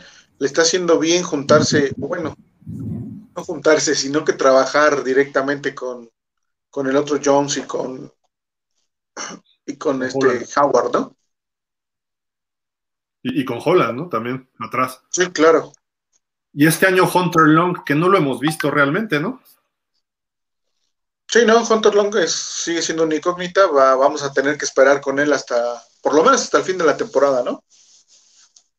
De acuerdo. Ahora, cuarta ronda solo hubo el año pasado y fue Solomon Kindley, que no sé qué pasó este año, que tuvo una regresión espantosa. Sí, sí, él pintaba para más, pero creo que es, también es un poco el resultado de todo lo que ha pasado en la línea ofensiva. ¿no? Pues estarlo moviendo, juega aquí, juega acá y no les da continuidad. Creo que ahorita lo que necesita Miami, creo que es lo que está viendo a lo mejor este Stephen Ross, es continuidad. Podría ser que está intentando que con la continuidad, a pesar de la, de la mala racha y todo lo turbio que hay ahorita alrededor del equipo, esa continuidad pueda darle un poco de, estabilidad al equipo. Pero bueno, pienso yo que, cuando contrató a Flores. El, equipo era un proceso, ¿no? O sea, no era de inmediato, ¿no? y, se, puede entender eso también, o sea, es, es, respetable, ¿no? Pero bueno. Este año no hubo cuarta ronda, quintas. El 2019 creo que fue un hallazgo, pero tampoco creo que. Bueno, Andrew Van Ginkel fue linebacker, ¿no? Este, quinta ronda del 19. Este, el año pasado Jason Strowbridge, que ya no está en el equipo. Curtis Weaver, que no está en el equipo. Y este año no hubo quinta ronda. Entonces, de tres, solo uno. Y creo que Van Ginkel no está siendo el Van Ginkel del año pasado, ¿eh? No. Pero es, es lo mismo que le está pasando a, a Baker, ¿no? La falta de tener a, ahí alguien de experiencia. Finalmente y creo que era el, la médula de ese hueso y ahorita por eso están titubeando los, los demás, ¿no? Pero pues ojalá responda a Van Ginkel también. De repente se le ven chispazos. Ah, de acuerdo. Y sextas rondas, ahí les va. A Isaiah Prince, que creo que no está en el equipo, díganme si sigue, creo que no, ¿verdad? Un tackle ofensivo. Eso fue del 19. Blake Ferguson, un centro largo, que bueno, por eso lo agarraron en sexta ronda, y creo que lo hace bien, ¿no? Sí. Este año no hubo sexta ronda, entonces, pues de dos, una. Y las séptimas rondas del 19, Chandler Cox, que creo que ya no está en el equipo.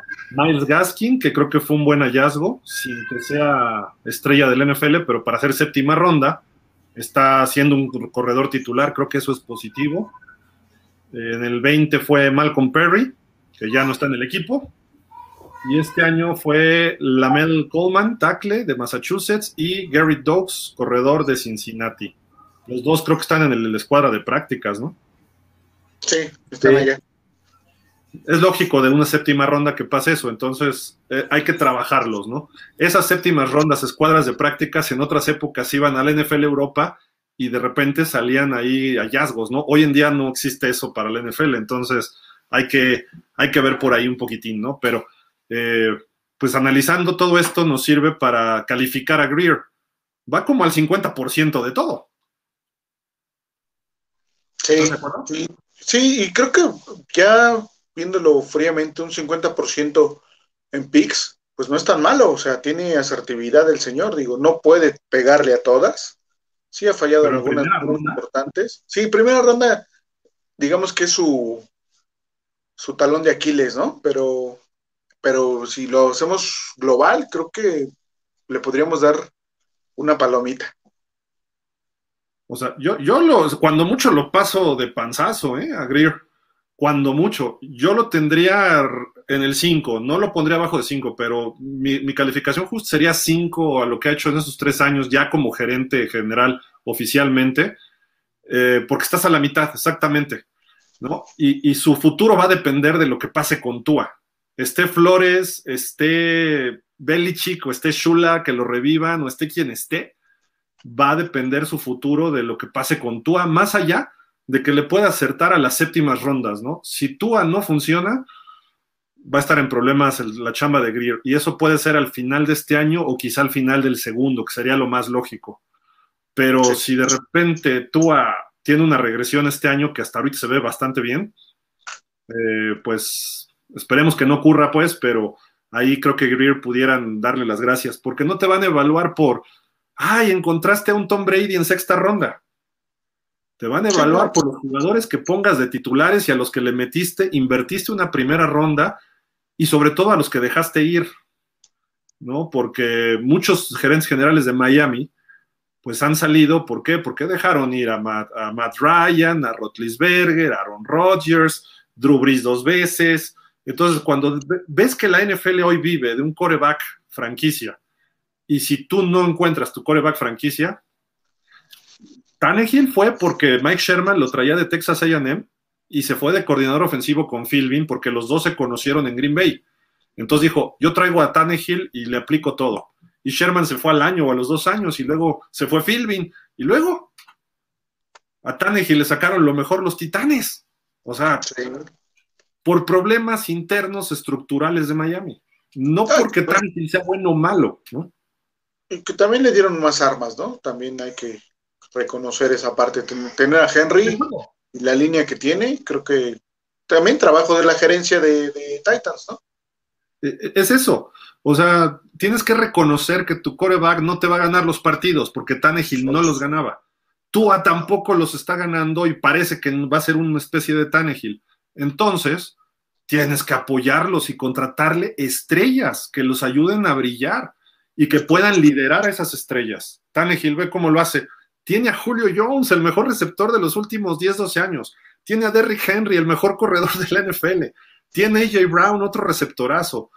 Y tiene un liniero como Taylor Luan, que ayer salió muy mal lesionado, pero tiene a Taylor Luan un taclezote para protegerlo por su lado ciego. ¿Qué más puede pedir un coreback arriba del promedio como Tannehill? Pues nada. Eso es lo que tiene que hacer Miami. Sí. Montarle eso a Tua. Pero parece que Grier no quiere proteger a Tua, parece que lo quiere exponer más para que los que son Tua haters lo ataquen más a Tua y, y los Tua lovers se pongan en contra de, este, de los que digan que son Tua haters y entonces divide a la, afición. Y no es culpa de Tua. Tua tiene un talento a desarrollar muy claro y ahí hay números y hay mediciones. Cuando haces un reporte scout, está muy claro lo que se tiene que trabajar, porque el video no miente, los números pueden falsear muchas cosas, pero el video no miente.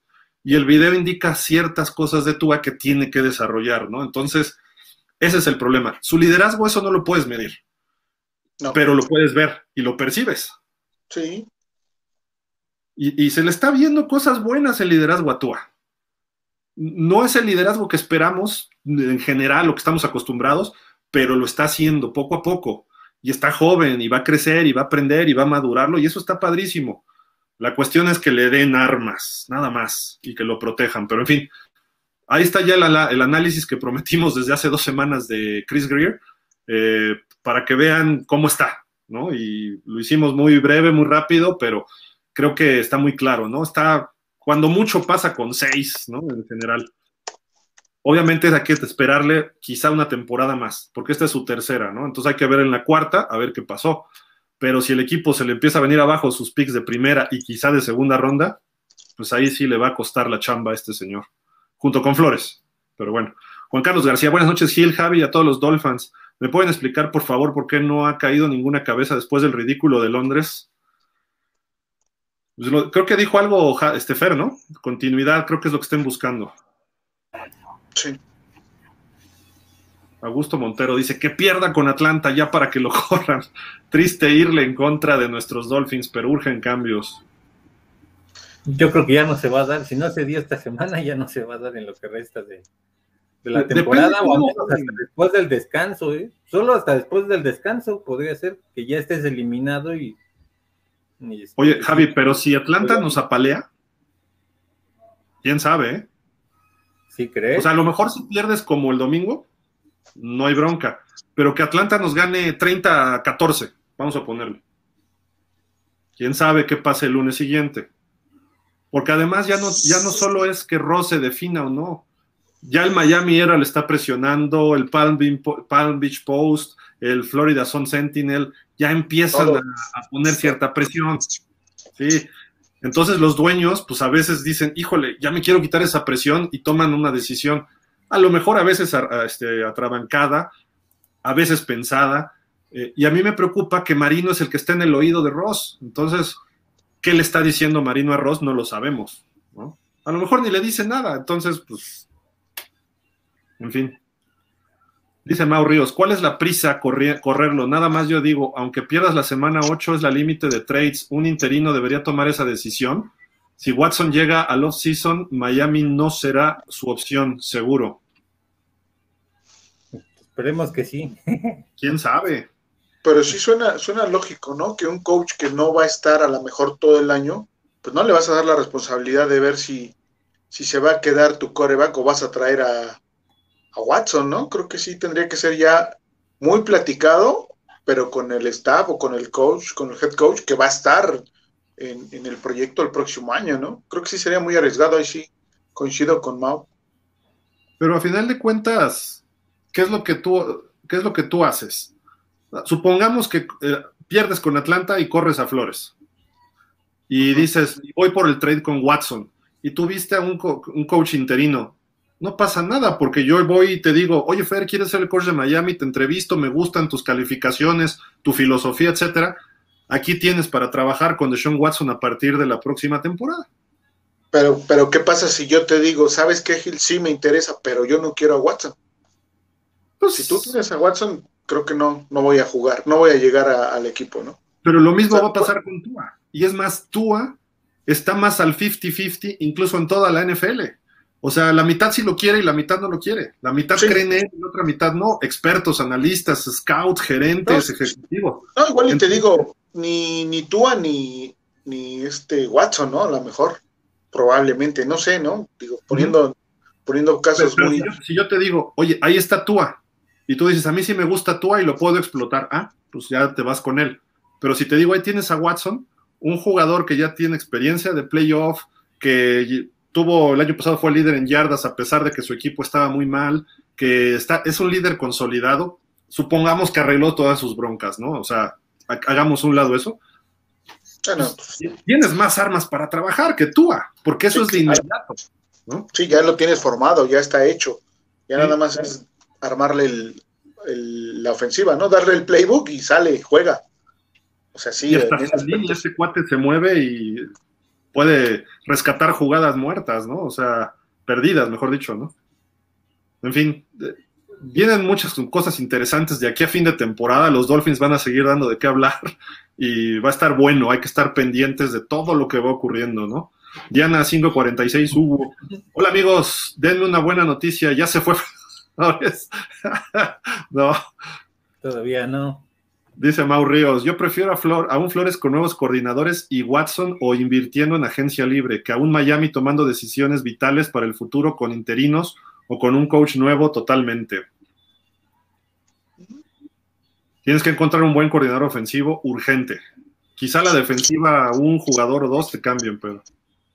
Sí, y, aquí, y aquí, como lo habíamos este, dicho, aquí lo que necesita reforzar urgentemente con experiencia es la línea ofensiva. Ya no te puedes dar el lujo de decir, voy este, al draft por linieros ofensivos, porque cuando lo has hecho, lo haces mal. Entonces, Aquí sí tienes que buscar qué este, linieros ofensivos hay disponibles para el año que viene.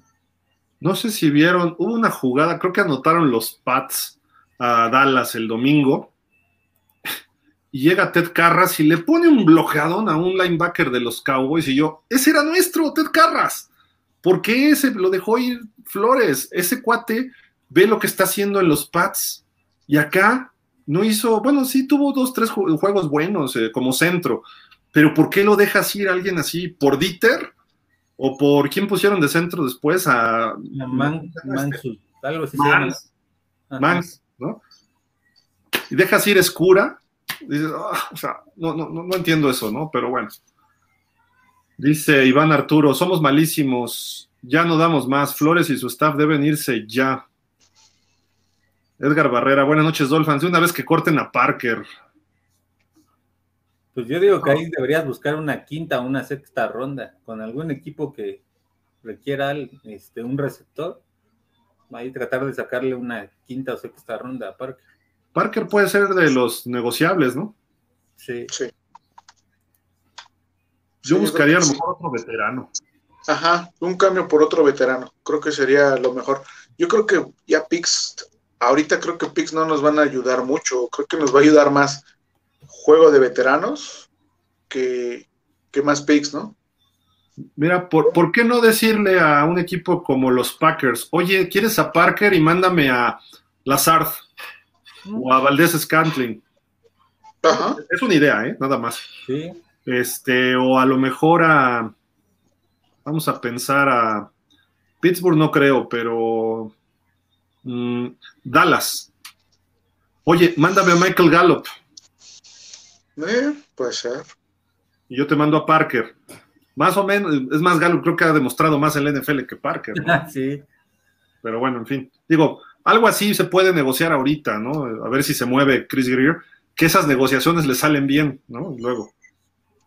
Bueno, no luego, generalmente, mejor dicho. Sí. Mau Río, son iguales de verdad que a mí cada vez entiendo más que Mac Jones y Tua son más parecidos de lo que se cree en tipo de juego. Son corebacks administradores de juego, ambos, y buenos a secas y de ahí no va a pasar. Mm, creo. El pase que le puso a Kendrick Warren entre dos, justo en la doble movimiento, a Dallas que trae una secundaria de miedo ahorita. Ese fue un pase tipo Brady, ¿eh?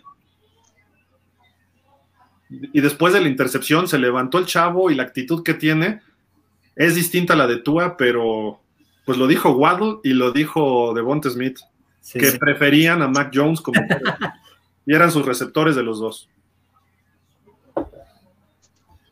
Vic Espinosa, la diferencia de la jugada de cuarta es que Flores hubiera metido a la defensa a interceptar, a provocar un balón suelto, algo y no regalar el partido. Sí. Michael dice, sí, la tocó el jugador de Jacksonville. Parece, sí, todo indica que sí. Todo indica que sí. Mau Río, simplemente Mac Jones de repente se ve un poco mejor que tú por el coach, línea y juego terrestre, pero nada extraordinario. Ni uno ni otro serán unos corebacks buenos, a secas como Tannehill actual. Puede ser. Digo, también, también a Mac Jones no lo podemos juzgar por los juegos que ha tenido. También hay que, igual que a Tua, y que, como lo hicimos ¿no? el año pasado con Tua, igual con Mac Jones, hay que esperar. Digo, y, la ventaja que tiene Mac Jones es que tiene ahí a, a Belichick y a Josh McDaniels, ¿no? McDaniels lo va a desarrollar, eso créeme que sí. Pero McDaniels tampoco es un genio, ¿eh? No, pero está mejor, está mejor que lo que tenemos, Gil. Eso sin duda. Oh, ya ves. No, que curiosamente sí es así. Sí, sí, de acuerdo. Y, está respetado en la NFL, George McDaniel. Como coordinador, porque el ganador en Denver fue, fue de lo peor. no le fue bien. Pero, por ejemplo, él creo que sí es un al revés, ¿no? Normalmente un coordinador produce un buen jugador creo que Tom Brady produjo un buen coach, un coach en George McDaniels, ¿no? y, lo estamos, y lo estamos viendo con Byron Leftwich. Sí. No, no, vaya a contratar Miami a Byron Leftwich ahora, ¿no? Porque. Julio Ortega, hola señores, buenas noches. Llegamos tarde a un despido.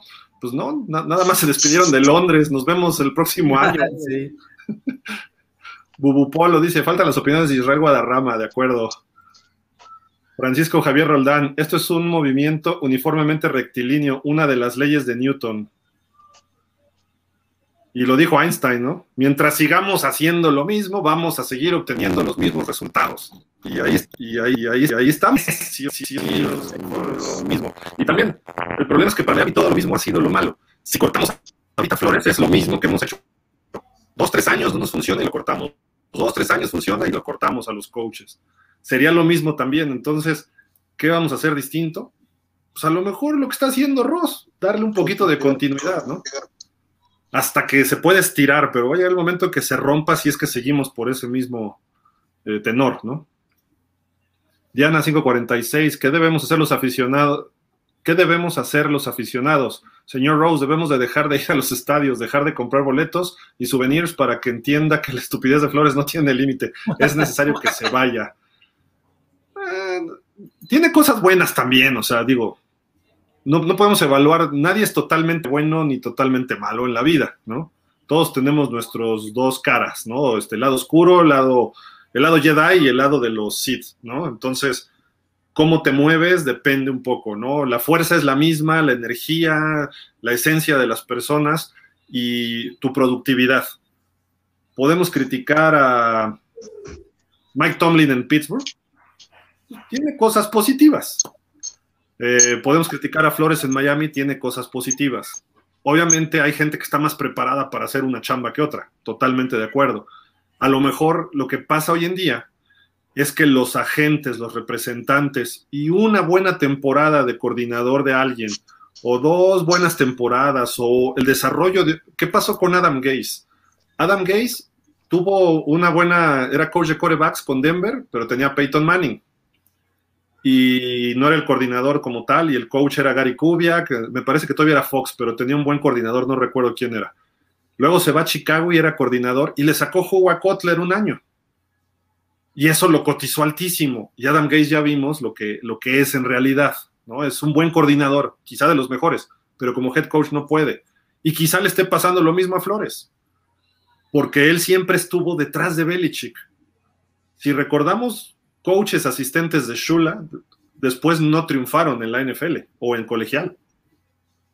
Monte Clark no pudo. Eh, ¿Cómo se llamaba este cuate que se fue a Michigan? Ay, siempre se me olvida su nombre, medio alemán, que era coordinador defensivo, me parece. Y en realidad no generó coaches, eh, head coaches después Shula, a diferencia de Tom Landry, que hizo a Dan Reeves, hizo a Mike Ditka, eh, tenía otro por ahí, no recuerdo, o Bill Walsh, que hizo una escuela de coaches, ¿no? con su sistema de la costa oeste. En Belichick no funcionan los asistentes. Entonces hay que empezar a ver hacia otro lado. Pero bueno. Dice por acá el señor Roldán. Quería ver si ya llegó su equipo. Ah, de con los binoculares. sí. Julián Santiago Domínguez dice: paciencia. Mau Ríos, hoy se volvió a traer al equipo a linebacker Vince Beagle. ¿Qué opinan de él? Se le cortó porque andaba lesionado para empezar el año, pero ¿cómo ven? Sí, pues llega al equipo de práctica, ¿no? Este, creo que va a aportar, ya conoce la institución, lo conocen los coaches. Este, sí, la lesión lo, retrasó mucho en esa carrera por quedarse de entrada en el equipo, pero bueno, si regresa con, con esa, esas ganas de querer estar, pues bienvenido sea, va, va a aportar porque sí nos hace falta. Ah, trabaja bien la carrera, eh, este Vigo. Creo que hace buenas persecuciones y sella bien huecos. Sí. Creo que, a mí me gusta más el flojo, pero ¿Cómo? no le han dado tanta oportunidad. ¿Cómo? No, te escuché, Javi, perdón. A mí me gusta más el flojo, pero no le han dado tanta oportunidad esta temporada. ¿Cuál flojo? ¿Sam? El 49. ¿Same Huevoen? Así es. Oigan, el Landon Roberts lo estoy viendo lento, ¿no? En general. Estaba más rápido antes. No sé si la lesión de rodilla del año pasado le, afectó. Sí, porque incluso todavía como que arranquea un poquito, ¿no? Lo ves la intercepción que tuvo con los Raiders, de repente ya no podía. Digo, eso se entiende, ¿no? Pero, pero en general en el partido se ve lento. Ya no reacciona tan rápido como el año pasado o como cuando estaba en los Pats. Sí. Vic Espinosa. Esta temporada no se juega con los Leones para comprobar que sí somos los peores de la liga. los Leones tienen a un coach, Dan Campbell, que pasó con nosotros y demostró lo mismo en Miami y lo está demostrando en Detroit. Y Detroit ha perdido juegos por tonterías, ¿no? O sea, y con equipos buenos. Creo ahí que Detroit no tarda en empezar a ganar partidos y no va a ser difícil que este equipo en dos años, en los próximos dos años, esté peleando a lo mejor un comodín o algo así, ¿eh? Sí. Sí, ese juego con Baltimore no lo debió de haber perdido. sí, fue la patada, ¿no? Sí. Ah. Diana dice, Ceres, ese Tua no es lo que necesitábamos, no tiene brazos, seremos los del quarterback de 10 yarditas y con el riesgo de lesión siempre. Sí, también así eran los Santos, ¿no? Con Brice no era un brazo muy fuerte, entonces creo que se puede compensar, se pueden encontrar fórmulas. Y criticaban a Michael Thomas, el receptor de los Santos. Es más, Parker se puso al tiro con él, que le dijo, tú eres un receptor de puros slants. Dices, pues sí, pero ve cuántas yardas después de la recepción por el sistema que le montó Sean Payton y por las necesidades del talento de Brice de repente Brice te mandaba un pase de 40 yardas, pero con timing y muy adecuado y con movimientos en el equipo. O sea, empezaba a analizar cómo estaba el, la secundaria. Sí, sí, entonces eso es lo que necesita tú, a que llegue un coach con esas mentalidades para acomodarlo. Y a lo mejor hasta Parker pudiera ser una estrella, Jalen Waddle seguro, eh, Will Fuller, no sé, creo que por ahí va el asunto. Entonces, la lesión, pues sí, está en riesgo es más riesgo que el común, ¿no? De los corebacks, pero eso si lo analizamos a fondo, pues todos los jugadores están en riesgo. Y este año hemos visto muchos lesionados, ¿eh? También el año pasado y este, cada vez está más, no sé qué esté pasando en la NFL, pero si sea una mala racha o no, no sé, pero esperemos que esto ya baje también. Julio Ortega, hola Gil, necesitas en el programa un contrapeso que piense diferente a ti y a Javi como lo hacía Isra, ya que el programa toma una sola línea de debate y se vuelve un poco monótono y la verdad es que está buenísimo. Saludos y los amo. Igual, Julio, es que hoy Israel Jesús también no estuvo. Esa es otra, él, siempre también tiene otro punto de vista distinto, pero Fer también, en realidad los cuatro vemos cosas distintas. Eh, no, no es que Javi y Fer piensen igual que yo, yo pienso igual que ellos, ¿no? Si, vieras en el WhatsApp luego cómo nos agarramos, este, de que, oye, no, pero es que fue así, no, es que fue así. Digo, eh, estoy, de acuerdo. Con la jugada de, del dedo, ¿no? ¿Cómo, cómo Sí, hasta que ya salió el video, ya lo vimos, y, ah, pues fíjate que sí, ¿no? O sea, yo decía que no, que lo que vi en el programa en vivo y todo, yo nunca vi que estuviera ni siquiera cerca, pero ya esa toma que estaba atrás de la zona de anotación, dices, ah, pues sí se ve que se le mueve el dedo, ¿no? Sí. Entonces, digo, obviamente, pues a veces alguien tendrá la razón y a veces no, pero bueno. Tratamos de ser objetivos, este, fue, ¿quién fue el del comentario, perdón? Eh, espérame, fue Julio Ortega. Ah, Julio, sí, Julio. Julio, tratamos de ser objetivos, creo que cada quien tiene su punto de vista. Siempre nos respetamos, eso es importante, y a ustedes también lo respetamos, y por eso es que tratamos de ser muy, muy, este, digo, si no los más estudiosos, sí, este, documentados en, todo lo que comentamos para darles notas bien a ustedes y que, las disfruten, ¿no? Independientemente de que vayamos eh, en, en algunos comentarios a favor o en contra del otro, ¿no? Sí, de acuerdo. Y además es el, comentario, eh, o sea, un debate es debatir una idea, no es debatir que si la persona la descalifico porque está borracho o porque hace dos años me dijo que yo era un tonto. No, no, no. El debate es por un tema. ¿Cómo lo analizas? ¿Cómo lo ves?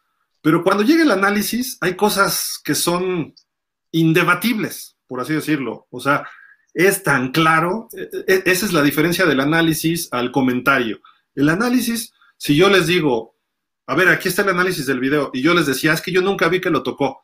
Me dan el video y ¿qué, le voy a reclamar al video? ¿No? El video, pues se ve que sí se le mueve el dedo. Lo lógico es que sí la tocó. Por más que yo diga, y ya no voy a empezar a defender lo indefendible, de que, no, pero es que fíjate que eh, el aire eh, fue el que le movió el dedo. No, pues el balón, aunque el balón no cambia de dirección, pues lo rozó. Ese balón era nuestro. Y es una evidencia, como dicen, para cambiar una jugada en la repetición instantánea. Tiene que haber evidencia eh, intachable, o ¿cómo dicen? Irrefutable. Irrefutable, ¿no? Eso es el análisis. Entonces, cuando llegamos a un análisis, pues yo ya no les puedo decir que no era, que, que, nunca la tocó el jugador de los Jaguars, aunque yo creía que nunca lo había tocado, ya cuando me lo enseñan dices, no, pues sí, totalmente de acuerdo, ¿no? Decía Fer e Israel Jesús que siempre este, lo había tocado. Y yo decía que no. Y entonces de repente ya me, me chécate el video, Gil, me mandó una foto. Y ya, ya busqué el video y lo salió el video y se ve clarísimo que sí se le mueve el dedo. Entonces, es, eso ya no hay que, discutir. Eso, eso es lo de la diferencia, ¿no? Es como, no, no voy a meter en uno de esos temas, pero eh, otros datos, ¿no? No sales con otros datos cuando está evidente la cuestión, ¿no? O sea, oye, la economía va mal, bla, bla, bla. Yo tengo otros datos, pues sí, malos o mal análisis, ¿no? Porque no estás viendo la realidad. El análisis de la realidad es lo que cambia todo, ¿no?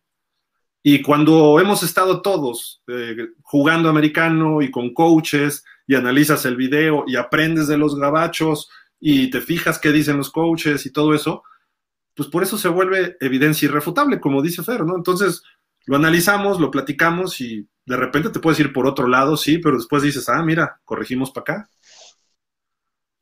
Pero en fin, Vic Espinosa. Y Ross estaba buscando a los amigos de Mayer. a, las amigas. A las amigas. A las amigas, sí. Pues a lo mejor. Víctor Leal, muy decepcionado y triste. No creo que lo corran. ¿Quién sabe? Hay que esperar dos, tres semanas, ¿eh? Rafael Rangel, lo más triste para mí es que no hay cambios, es decir, ninguna reacción. Preparémonos para una muy larga temporada y si llegamos a ganar alguno, celebremos como campeonato de división. Dice Maurios, comentando el comentario del Dolphin, no hay cambios porque no puedes traer coaches contratados en otros equipos ahorita hasta el off-season. Y Watson y Roger y Rogers eh, tienen que querer venir y esperar los momentos. Sí, de acuerdo. Hola, buenas noches, Ignacio, ¿cómo estás? Guillermo Carlos, mm, les falta motivación, se ven muy pasmados, falta chispa y chequen el semblante de Flores, muy diferente al año pasado, otro año más a la basura, hay que limpiar la casa desde arriba. Diego Said, ¿qué espera Miami para correr a Flores? Desde el domingo llevo esperando el despido. Sí. Mau Ríos, la cuarta oportunidad, ¿se acuerdan que el año pasado con Flores teníamos una jugada muy hecha con Solomon Kindley y el fullback, y el running back corriendo atrás para esa yardita o los pases en engaño de carrera Smithy, ¿sí? Y meten luego a Christian Wilkins de fullback. Sí, exacto, con Wilkins era. ¿Por qué no hacerlo en este partido, no? Lo pudieron haber hecho, pero... Plancha un gordo ahí, ¿no?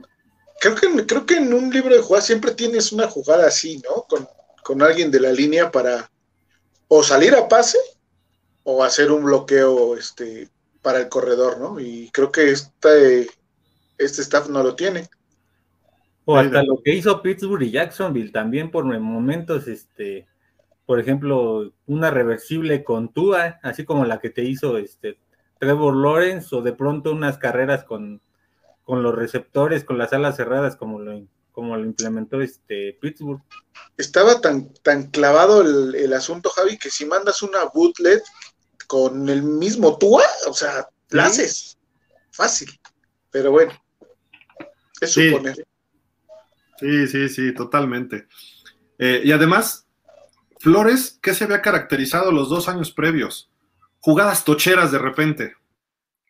¿Por qué? ¿Qué hizo ayer Buffalo en una conversión de dos puntos? La Philly Special, ¿no? Una doble reversible pase al coreback. Algo así puedes jugarle, cambias el momento del partido, se animan los jugadores, eh, dicen, ay, míranos. El problema es que si no te sale, también se te puede venir abajo el equipo, pero la practicas, la practicas y la haces. La, pa- la- la de los pateadores contra Filadelfia hace dos años, ¿no? ¿Quién era? Hack y Sanders. Jackson Sanders, claro. Y tenían dos o tres variantes de esa misma jugada. Entonces, ¿por qué? ¿Por qué no en estos partidos que van cerrados, en cuarta oportunidad te haces algo así? Y una reversible a lo mejor hubiera sido riesgoso, pero mandas una optativa de hace mil años, de esas que sale el coreback, hace el engaño con el fullback, la picha al corredor o él mismo se clava por fuera del ala defensiva, una RPO famosa, rompa Que se, le dan, que se le dan a Tua. O sea, es parte del sistema que manejó y muy natural lo habría hecho. ¿De acuerdo? Y tienes velocidad en Fuller, eh, bueno, Fuller no jugó, pero en Waddle, eh, Albert Wilson es rápido. Eh, ya se fue Jaquim Grant también, pero Gaskin también es rápido. O sea, puedes jugar con, eh, con lo que tienes. No sé, que, a lo mejor es que los coordinadores son los que están necios, ¿no? Y Flores que no les pide cosas extra, ¿no? Albert Alcántara. Creo se tiene que ir Flores, los coordinadores y el gerente. Se desperdició mucho en este draft. No quería atinar, atinarle, pero les dije que se jugaba la primera selección con Jaguares. Esperemos que no sea así, este, Albert. Diego Said, Gil, mejor lánzate para coach. Javi Fer para coordinadores ofensivos y defensivos. Harían mejor chamba de los que están ahorita. Saludos de Costa Rica. Saludos hasta allá. En Poza Rica alguna vez de chavito fui a jugar con los Pumitas Azul y nos tocó con los aceiteros de Poza Rica. Jugaban con un ritmo esos chavos y el calorón El nos clima, acabó. el clima, sí, el clima. Jugamos en la tardecita, bueno, más bien noche, y estaba lloviendo, parecía que estabas en la regadera, agua caliente. Sí. Y tendríamos 12 años, una cosa así, pero salían jugada tras jugada, pa, pa, pa. Estábamos saliendo del huddle y estaban arrancando ellos. ¿Qué óvole? Y Esperen. decíamos al coach, pide tiempo porque nos falta aire, ¿no? O sea, estuvo, estuvo feo. Buen equipo ese de aceiteros, tenía sus ventajas de jugar ahí en casa. Saludos a Poza Rica. Julio Ortega, ¿vieron el partido de Tannehill? Bueno, lo mismo va a pasar con tú, Waddle y mi pollo, Mike Gesicki. Otros equipos. ¿Qué parece? Tiene cara de pollo, ¿ah? ¿No? O, bueno, no sé si por eso le diga, pero bueno. Otros equipos se los van a llevar y van a saber explotar sus grandes cualidades. Me dueles, Miami. No, Julio, no seas así. Ignacio Macías, en teoría seríamos campeones del Super Bowl, pero en la práctica somos los peores de la liga. Dice Mau Ríos, de verdad, ¿qué más importante que el récord o calificar es mejor que darte, que darte un año, supongo? Acabemos y digamos, wow, Waddle, Jalen, Howland, y tener aunque sea dos linieros decentes a fin de año para tomar decisión. Sí, pues sí. Jürgen Max, ya Parker y Williams se tienen que ir, Fuller también, al rato se lesiona Waddle y Tua se queda sin armas y otra vez usando receptores de tercer equipo o de la Practice Squad. ¿Por qué seguimos haciendo lo mismo año tras año?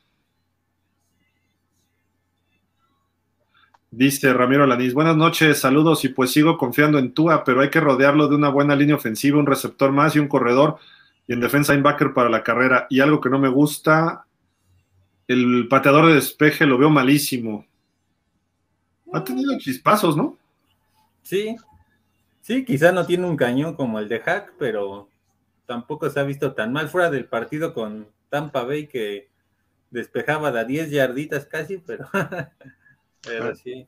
Pero yo sí tengo una pregunta ahí, ¿por qué lo cambiaste? O sea, Sí, sí, yo, es- yo entiendo esa parte, o sea, tenías un binomio muy bueno, no tenías problemas de tope salarial, o sea, no entiendo el por qué lo cambiaron. Ayer lo vimos con Búfalo, ¿no? Echándose bombazos ahí. Es, es bueno ese chavo, Matt Hack. Sí, Y además, el pateador de despeje o el de goles de campo son baratos en el tope salarial, todo. o sea, aparte, no, no, no entiendo. Pero, en fin. Osvaldo, Osvaldo Erpla. Hombre, Gilardo, ahora sí estás mal. Tenemos a Fuller, Waddle y Parker.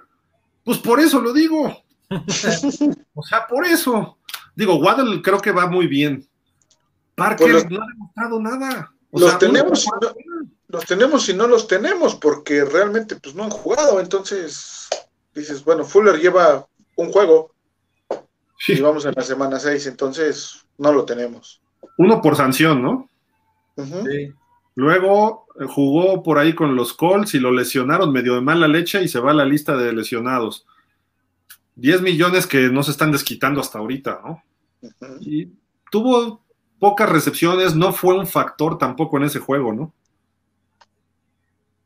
En corredor y un coreback que compita con tú a Watson, por ejemplo. Ah, bueno, eso sí estoy de acuerdo.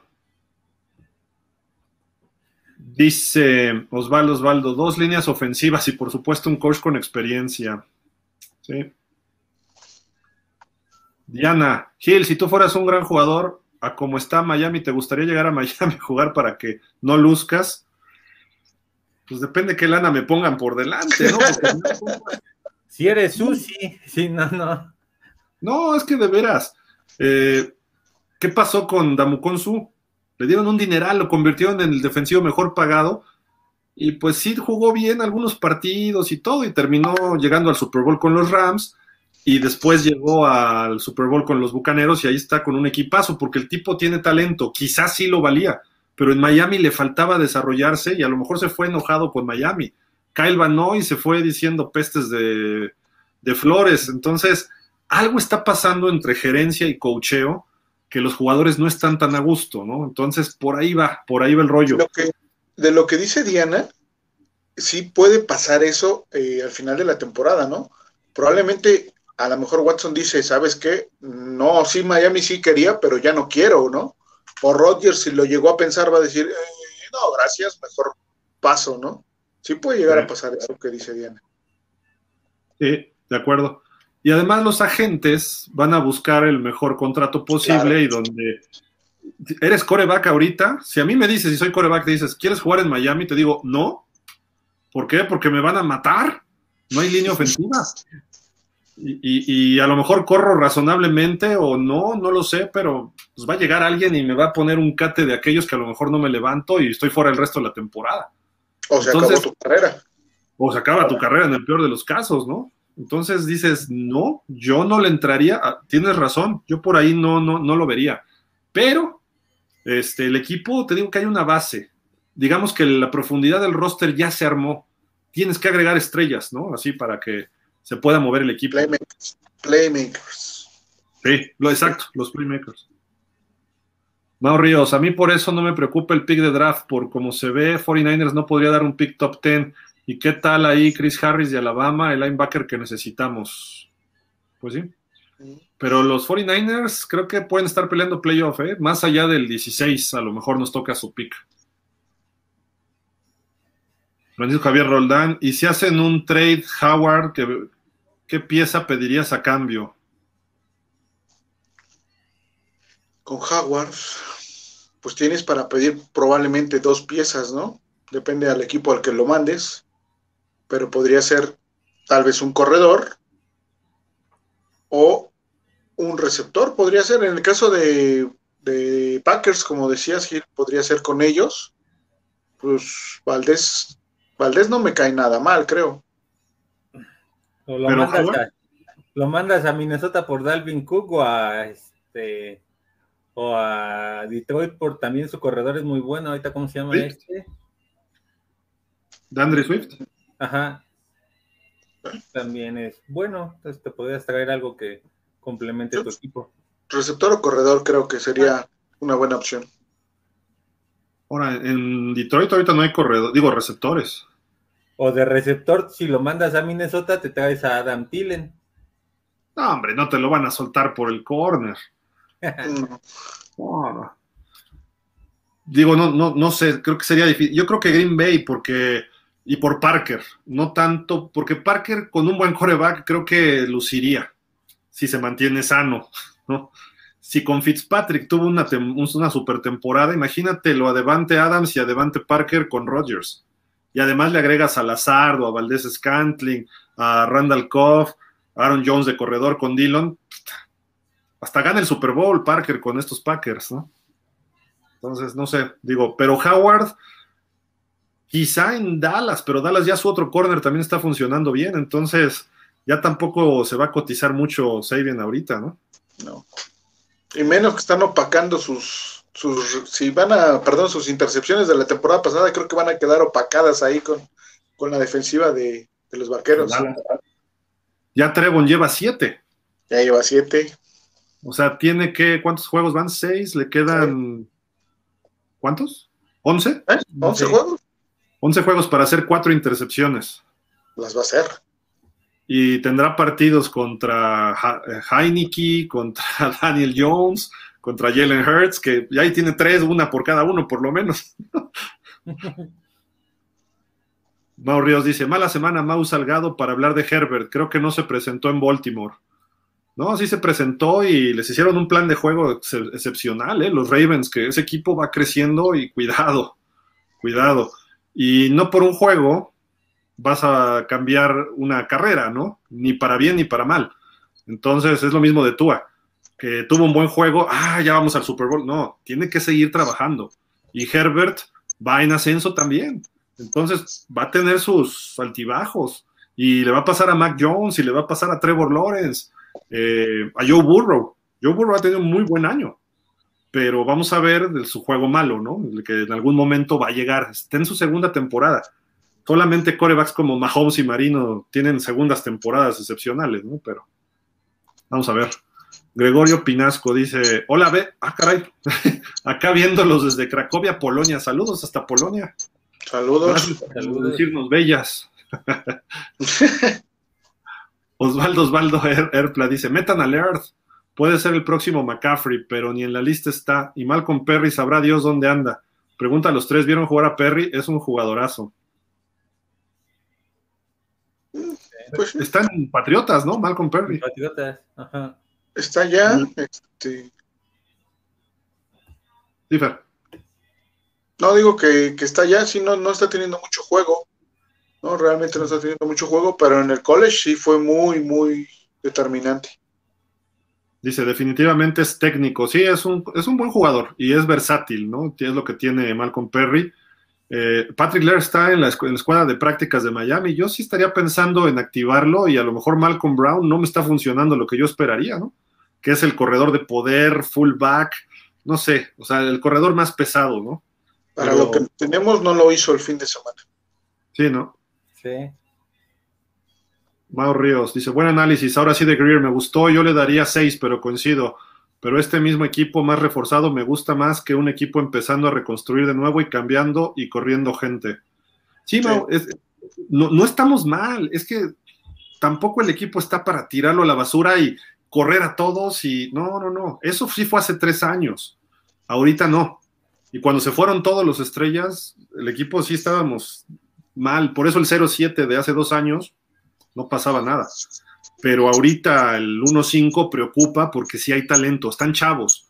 Entonces, un cocheo experimentado puede ayudar a Miami a, funcionar mejor o, que cambie rápido Brian Flores, ¿no? Ese, ese aspecto. No te ver más, Javi, por Dios. Señor Roldán dice: Nunca desarrollará brazo y lecturas en defensa. Necesitaría ser como Peyton Manning. Bueno, eso ya está muy alto el nivel, ¿no? Estudioso en libro de jugadas. Y eso creo que desde high school no lo ha sido, ¿no? Dice Carlos Rojiblanco Luna. Entonces, ¿qué, compro? ¿Mi jersey de tú o me espero el de Watson? compra el de Holland. Compra el de Holland.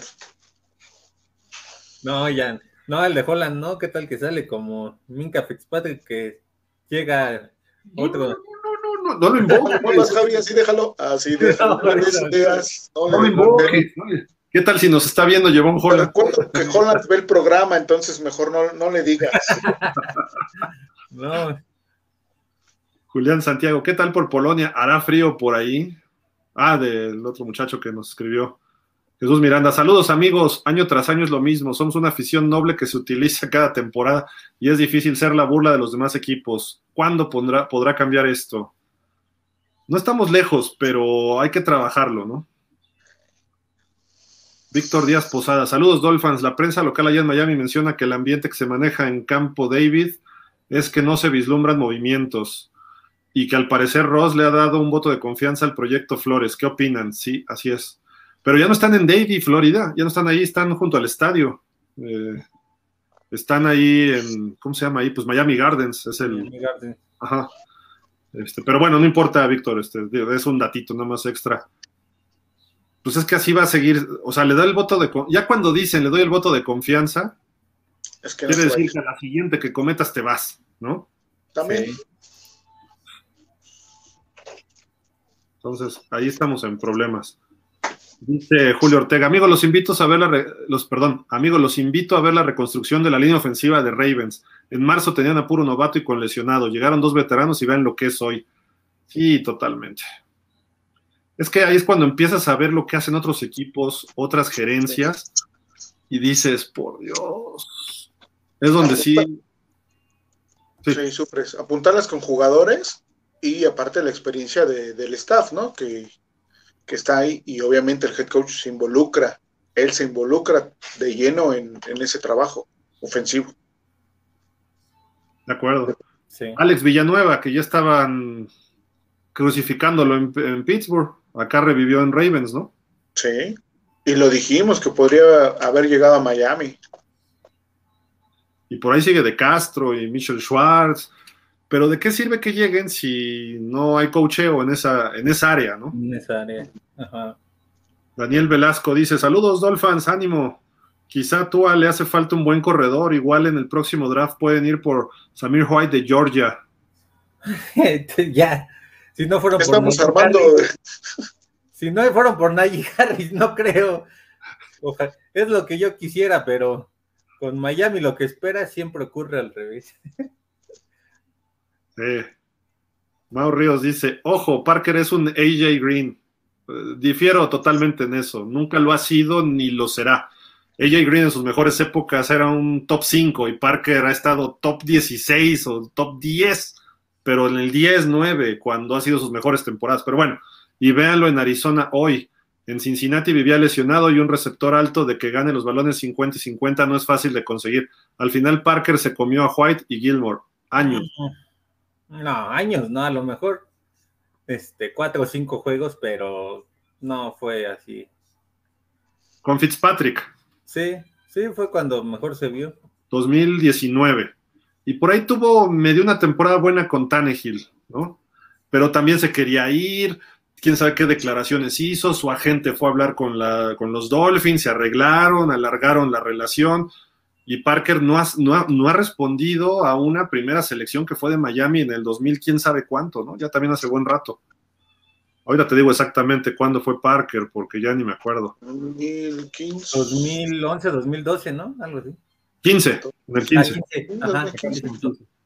2015, es cierto. Ya tampoco está jovencito, no va a mejorar mucho. Si ya no ha dado su mejor fuerza en seis temporadas, su siete temporadas es esta realmente, ya no le vamos a sacar mucho jugo. Entonces, dale oportunidad que sea campeón con alguien, pero recuperar algo de él, ¿no? Mau Ríos dice, Diana, no hay coach pobre en la NFL porque para todos es negocio. El menor ingreso es boletos o playeras los, los derechos de TV, patrocinadores se reparten en el NFL parejo, negocio para Ross es Miami. Sí, y también hay derechos de transmisión local en radio y algunas televisoras locales, pero principalmente de radio. Y las locales no es que transmitan el juego, sino que transmiten este, programas de análisis del equipo. Entonces ahí eh, los equipos pueden vender su publicidad, derechos y todo de forma local en una región que determinan, geográfica. Miami es todo el sur de la Florida, lo que es Fort Lauderdale, Miami, el condado de el Broward County, eh, Fort Myers, Fort Lauderdale, Miami, que es Miami-Dade, y creo que llega un poquito más arriba, porque ya después cuando están Tampa y Jacksonville, no puede llegar Miami hasta el norte de Florida, los Dolphins me refiero. Entonces, hay cadenas que así transmiten también localmente en radio y ahí es donde se reparten.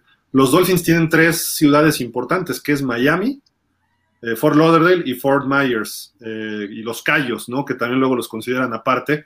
Hay buenos ingresos ahí localmente, ¿eh? de derechos y también de patrocinios locales, no como lo que vende Jerry Jones en Dallas pero lo han movido bien. Y Hard Rock, por ejemplo, que es el patrocinador actual, pues hay un Hard Rock Café muy, bueno, había uno en Miami Downtown, hay un hotel, Hard Rock Hotel, muy cerca del estadio, que dicen que es de los más grandes, creo que hay casinos, etcétera, el Hard Rock Casino, etcétera. Está muy cerca del estadio y dijeron, pues va, le echamos. Por ejemplo, Sun Life era una marca canadiense de, como de correduría, este, o sea, de, financiera, ¿no? Mejor dicho. Eh, antes Landshark, antes Pro Player, que era de ropa, playeras, etcétera. Eh, ¿Qué otra por ahí ha habido de, patrocinio de Miami? No me acuerdo, pero ha tenido mil nombres y como cuatro o cinco marcas. Entonces, tú puedes hacer eso localmente y tienes tus patrocinadores para tu estadio, pero donde no salga en la transmisión nacional, lo que es del segundo bloque de lo que le llaman el bowl, el tazón de los estadios, para arriba. Tú puedes ver en las pantallas del estadio que a lo mejor aparece Publix, que es un, es un supermercado que patrocina a los Dolphins desde hace muchos años, y Publix es un, eh, eh, ¿cómo se dice? Un patrocinio local. Entonces, ahí los equipos también sacan mucho dinero localmente. No depende nada más de lo que es este, los derechos de transmisión eh, nacional. Y además, los derechos de transmisión nacional prácticamente si tú analizas los números y los multiplicas por los años y comparas el tope salarial, prácticamente coincide fatídicamente con los salarios de las nóminas de todos tus equipos. O sea, ¿quiénes pagan a, los jugadores? Realmente no son los dueños, lo sacan las televisoras. Y las televisoras ganan tres veces con los patrocinios que ellos venden, sobre todo en el Super Bowl. Así se manejan a grandes rasgos las finanzas de la NFL. Y luego la NFL tiene patrocinios nacionales. Esos patrocinios nacionales es Pepsi, es eh, Nike, es este, General Motors, em, y así, digo, no recuerdo todos ahorita, ¿no? Pero tienen muchos, Burger King me parece que era uno de ellos, em, eh, y ellos manejan eso a nivel global. FedEx, por ejemplo, que hubo problemas con los Redskins, porque todavía eran Redskins. Eh, Nike y Pepsi dijeron, nos retiramos de los Redskins, pero dijeron, le dieron al NFL, y si ustedes lo apoyan, también lo retiramos del NFL. Y entonces ya brincaron todos los dueños y dijeron, espérate, espérate, mejor cámbiale de nombre, Daniel Schneider, porque ahí sí nos pega a todos, porque son dinerales que manejan ¿eh? a lo bestia. Pero bueno, en fin, eso es muy aparte de todo el, el rollo, ¿no? A final de cuentas, los coaches sí los paga el dueño, ¿no? Los jugadores casi la nómina sale de la televisión. Señor Roldán, así como David, la, su, la buena entrenador de receptores, su mejor trabajo, los Mark. Ah, de David Shula, David Shula, buen entrenador de receptores, su mejor trabajo, los Mark. En Cincinnati, nada de nada. De acuerdo.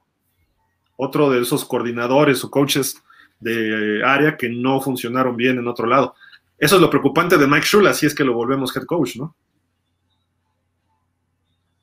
José Ramón Orozco, la ventaja es que Bills perdió y se puso 4-2 y estamos 1-5 a tres partidos de ellos y con un partido contra ellos. Y con Tua mejorando la mejoró la ofensiva, en una de esas andamos peleando un comodín.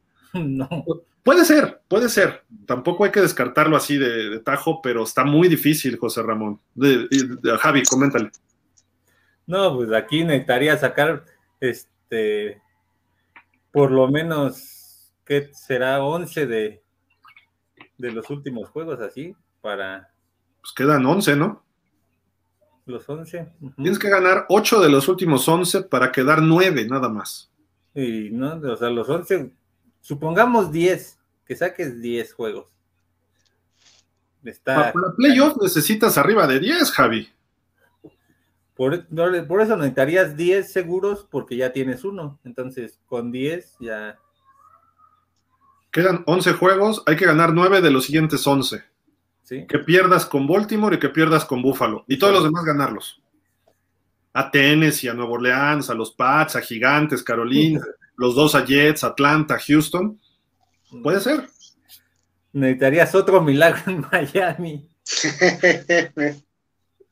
Digo, hay rachas buenas, ¿eh? De repente. Sí. sí. en el 2016 así lo hicieron. Y empezaron 1-5 y terminaron este 16. Pero es muy complicado replicar eso porque los equipos este, van mejorando jornada tras jornada y recuperan jugadores lesionados, a ti se te lesionan.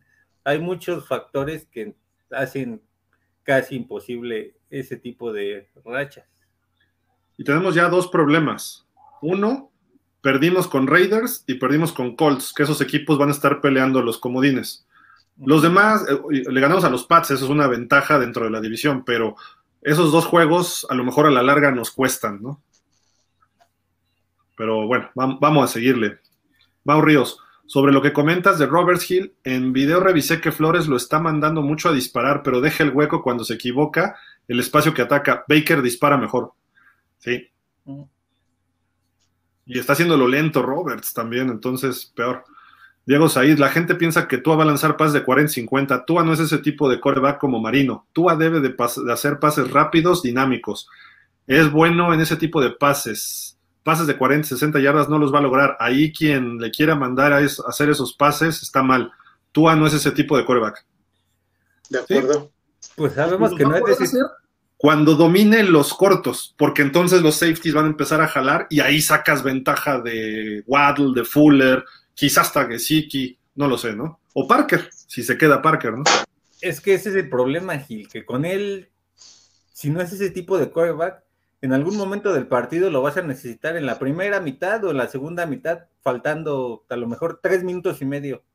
Vas perdiendo por tres o vas perdiendo por siete, y él de todas maneras tiene que lanzar por lo menos un pase de 25-30 yardas, suponiendo que haya un castigo este, en equipos especiales, en la línea ofensiva, y entonces, pues no te da la certeza de que te va a ganar el partido.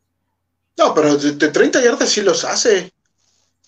De 30, 35 sí los ha hecho. Incluso el que le tiró a Gesicki, el que le tiró a Gesicki en, en, ese drive que lo hicieron prácticamente ellos dos, empezando en la yarda 4, en la, sí, en la 4 o en la 5, el primer pase que le tira a Gesicki fueron 30 o 35, si no me equivoco. Y, y, esos le han funcionado bien a Tua, los cruzados al ala cerrada. Y el juego estaban haciéndolo bien desde el primer cuarto. Lo dejaron de hacer y es cuando regresó Jacksonville. Y en esa serie, cuando dijeron, oye, tenemos que ganar el partido, se aplicaron y los empezó a hacer otra vez. Que fue el que hizo Brissett. Creo que fue Gesicki en esa cuarta oportunidad, ¿no? También, pero no me acuerdo. Pero lo hizo también con una ala cerrada. Entonces creo que tiene un rango, un rango aceptable, pero sí tienes que darle el ritmo a los pases de Tua. Esto es lo que hacía en Alabama. Y de repente sí te metió un pase largo, pero en Alabama sus receptores sacaban mucha ventaja. ¿Por qué? Porque todos estaban esperando los pases rápidos adentro. Y entonces se acercaban. Y ahí es donde puede Tua darles un madruguete a alguien, ¿no?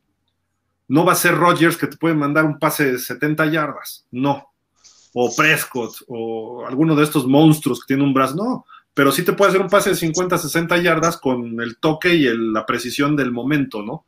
No digo que se lo vamos a pedir y exigir, no. Hizo un pase largo con Waddle, pero lo tiró también desesperado en tercera a una doble cobertura, que fue como de 40 yardas y lo puso bien.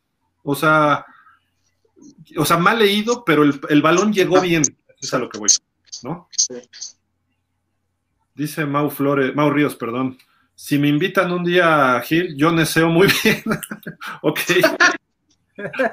Sobre todo sé salvarle muy bien la chamba a Flores, Greer y Tua con estadísticas. Es broma, saludos. Claro, Mau, mira, nosotros siempre estamos abiertos aquí a todas las, las opiniones, igual eh, lo que hemos hecho, ¿no? Escríbenos a un inbox al Facebook y pásanos ahí tu teléfono y te contactamos y con gusto aquí te recibimos, sin, sin bronca.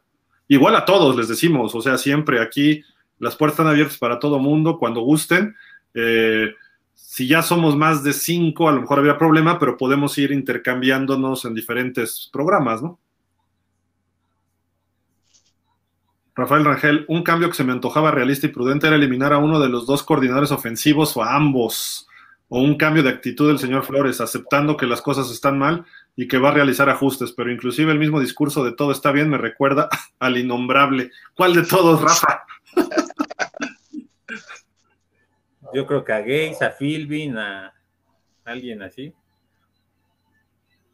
Invítenos a uno por día. Claro, es lo que estamos diciendo, Osvaldo. Por favor, mándenme sus teléfonos al inbox de Dolphins, eh, de Facebook, que ese es el que ahorita puedo revisar al rato.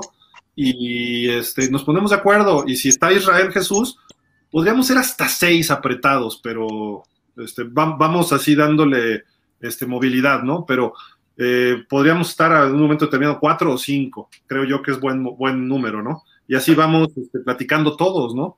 Y recuerden además, este, pues, denle like y suscríbanse al canal de YouTube. También les pedimos que se suscriban al Twitter, al Instagram, que ahí no lo movemos tanto. Vamos a empezar a hacer más cosas en el Instagram. Eh, también, pues ahí les digo, les encargo, si se meten a pausa, también denle like y suscríbanse, nos ayudarían muchísimo. Vamos a tener varias sorpresas de aquí al final de la temporada en pausa, sobre todo también. Eh, que, pueden estar interesantes las dinámicas y les puede ayudar a ustedes también, o, les, a lo mejor pueden recibir algo a cambio, es lo que voy, ¿no? Entonces, este, por ahí vamos a darle. Y los que quieran ir ahorita a los ver los partidos, estamos en Buffalo Wild Wings de Acora Delta. Eh, entonces pueden ir ahí, eh, creo que han ido muy pocos. yo personalmente no he podido ir este año por los partidos y cosas así, o algunos sé que no quieren ir todavía por lo de la pandemia, pero ahí está nuestra casa, digamos, y si dicen que van de Dolphins, eh, los reciben y nos juntan eh, y pueden ver el partido sin problema. Eh, este domingo no hicimos invitación ni convocatoria porque era a las ocho y media de la mañana. No estaba abierto el Buffalo Wild Wings esa hora en domingo, ¿no? Entonces, esta semana sí, contra Atlanta, la que sigue con Buffalo seguro, y así, así nos podemos ir, ir yendo, ¿no? Y les vamos a ir avisando también lo que pase con Pausa y Dolphins tenemos ahí un programa común y en pausa vamos a tener varias sorpresas, así que no se las, no se las pierdan próximamente, a partir quizá de noviembre. Entonces, eh, pues cuando gusten, aquí están las puertas abiertas. Eh, también revisan los, los mails o los inbox Fer, este, Javi, Israel. Entonces, si por algo a mí se me pasa, todos los podríamos echar montón y Gil, ya llegó el mensaje, ya llegó el número de tal persona y lo, lo checamos y así empezamos a, a, estar todos. Este, gracias Osvaldo y Mau, los esperamos con gusto, sin, sin, lugar a dudas. ¿eh? Laird guardado, dice Osvaldo también, Laird guardado, lo han visto correr, sin duda puede ayudar, hasta podría ser el próximo McCaffrey. ¿Tanto así? ¿Ustedes creen que sea Laird? No, no, pero sí es buen corredor. O sea, sí, sí tenía más agilidad que lo que por ejemplo lo que ha mostrado ahorita Malcolm Brown. Y es versátil, ¿no? Creo que también es bueno recibiendo, entonces, eh, sí suma. Y, bloquea bien, además. Ajá. Luis David dice, Flores se está convirtiendo en un gays, demasiada soberbia. Esperemos que no, tampoco a, a ese grado no creo, pero bueno. O esperemos que no. Osvaldo dice, si nos deshacemos de Howard, pasará lo de Londres. Pues sí, puede ser. Guillermo García, saludos a los tres. En mi opinión, tenemos que empezar por una línea ofensiva agresiva y dura, y de ahí corredores. Los, demás ya está, y lo demás ya está, perdón, y defensiva tenemos, pero si la ofensiva dura tres minutos y la defensa tres horas, hasta el muro más duro se vence. Sí. Mau Ríos, hoy Ron Rivera dio a entender que se queda Heineken de titular, regresaría a la Fitzpatrick para media temporada. ¿Sí? Sí, sí, sí. Mao Ríos dice, el comentario de Julio Ortega, ojo a Ravens, no los puede, no le puedes jugar a carga porque se te pelan sus corredores y la mar. Villanueva sin un coreback que tenga movilidad de corredor es lo que vimos en Steelers. Oigan, pero Rotlesberger sí tiene algo de movilidad, digo, ya no es lo mismo de antes, pero sí se mueve. Eh, muy a fuerzas, pero sí. Digo, no como antes, pero sí. Dice Mau Ríos, ahora lo real es que si un equipo de los considerados malos como nosotros tiene talento para enchufarse y ganarle a cualquiera, somos nosotros, ¿eh? Por talento y si salimos en un buen día tenemos con qué. Sí, eso sí. Tienen que cuajarse las cosas, eso sí, tienen que, de repente, está todo ahorita deschavetado, esa es la labor de Flores, encontrarlo. Y es lo que estamos esperando, desde hace tres semanas por lo menos, Después del juego de Búfalo, ¿no? Pero bueno. Sí. Señor Roldán dice, recuerda también que está están Cincinnati, los, los Browns y cargadores Raiders ya que nos llevan ventaja y se empieza a enrachar Kansas, no hay espacio para Miami, sí. Sí, no, está complicadísimo. falta Pittsburgh, que ya se está enrachando, hablando de, Pittsburgh y Cleveland ya están igual, 3-3. Kansas, Indianápolis está mejorando y los demás sí creo que pocos, a ver quién de estos brinca. Y los mismos Pats. Mau Ríos, no esta temporada porque no tenemos esa fortaleza, pero ya vieron qué tipo de juego mata Bills. Perdió con Steelers y Titanes. Sus corredores Najee y Henry presionó Titans a Allen y Watt hizo lo mismo. Pero ¿con, quién, corremos nosotros, Mau? E-, ese es, el punto, o sea, son playmakers, son jugadores que te hacen ese tipo de jugadas, que te van a dar ese handicap a tu favor, cosa que no tenemos nosotros y que es lo que tiene que buscar la gerencia a partir de ya. Y de ya, ya deberían empezar a pegar este carteles en todo el estadio para que entiendan que es un corredor y línea ofensiva, así como recordatorios. Línea ofensiva, corredor, así hasta que se les grabe en la cabeza. Porque... Llevar todas las pancartas. sí. Señor Grillo, línea ofensiva, veterana. Oigan, este, pues yo creo que, por ejemplo, vamos a poner la línea ofensiva de los Titanes y que estuviera corriendo Gaskin Sería bueno. Digo, no haría lo que hace Henry, estoy de acuerdo. Pero produciría partidos de 100 yardas Gaskin ahí. ¿O, no? Sí. Pues este, ¿cómo se llamaba? Dion Lewis, ¿no? Creo que también tuvo buena temporada cuando este una vez se lesionó este Derek Henry y como cinco o seis juegos corrió bien, pese a no ser un corredor tan pesado. De acuerdo. Sí, y tampoco tenemos un Watt. O sea, en teoría eso va a ser Jalen Phillips. Emmanuel Ogba es bueno. Eh, Wilkins, Raquan Davis, me gusta, me gustan los cuatro, pero todavía no he visto uno que digas, este es una estrella, ¿no? Dice Rafa Rangel, entre más limitada sea la distancia de tu pasador, genera que la defensiva contraria tenga que cubrir menos campo y sin corredores se vuelve una pesadilla. Dice Ricardo López Colín, ¿me pueden mandar la información de dónde se reúnen para acompañarlos a ver los partidos? Sí, Ricardo, ojalá y empecemos a ir más, ¿no? Yo, yo personalmente les digo que no sé, voy a tratar de ir a algún juego, pero a lo mejor más el de jueves contra los Ravens nos podríamos ver, pero es eh, Buffalo Wild Wings, Acora Delta, está, es la calle Obrero Mundial, el número no me acuerdo, creo que es 84, pero está Viaducto, está Obrero Mundial, es Gabriel Mancera que se vuelve Monterrey hacia la colonia Roma. Está ahí donde se junta Obrero Mundial y Monterrey, justo ahí, y se ve desde la calle. No es Plaza Delta, que Plaza Delta está en Cuauhtémoc, es Ácora Delta, que está como a dos cuadras hacia, hacia Insurgentes. Eh, no está sobre el viaducto, están 20 metros antes del viaducto, lo ves más bien por Obrero Mundial o por, o por Gabriel Mancera. Entonces ahí nos podríamos ver este, los siguientes partidos me, daría gusto que se estuvieran reuniendo, tenemos ese convenio para que si hay más de 10, 10 o más, nos van a hacer 15% de descuento en las cuentas. Si vamos 9, pues vamos a tener que pagar la cuenta este, total, pues, o lo que esté, ¿no? Pero nos van a dar un lugar y nos van a, este, considerar, pues, eso sí.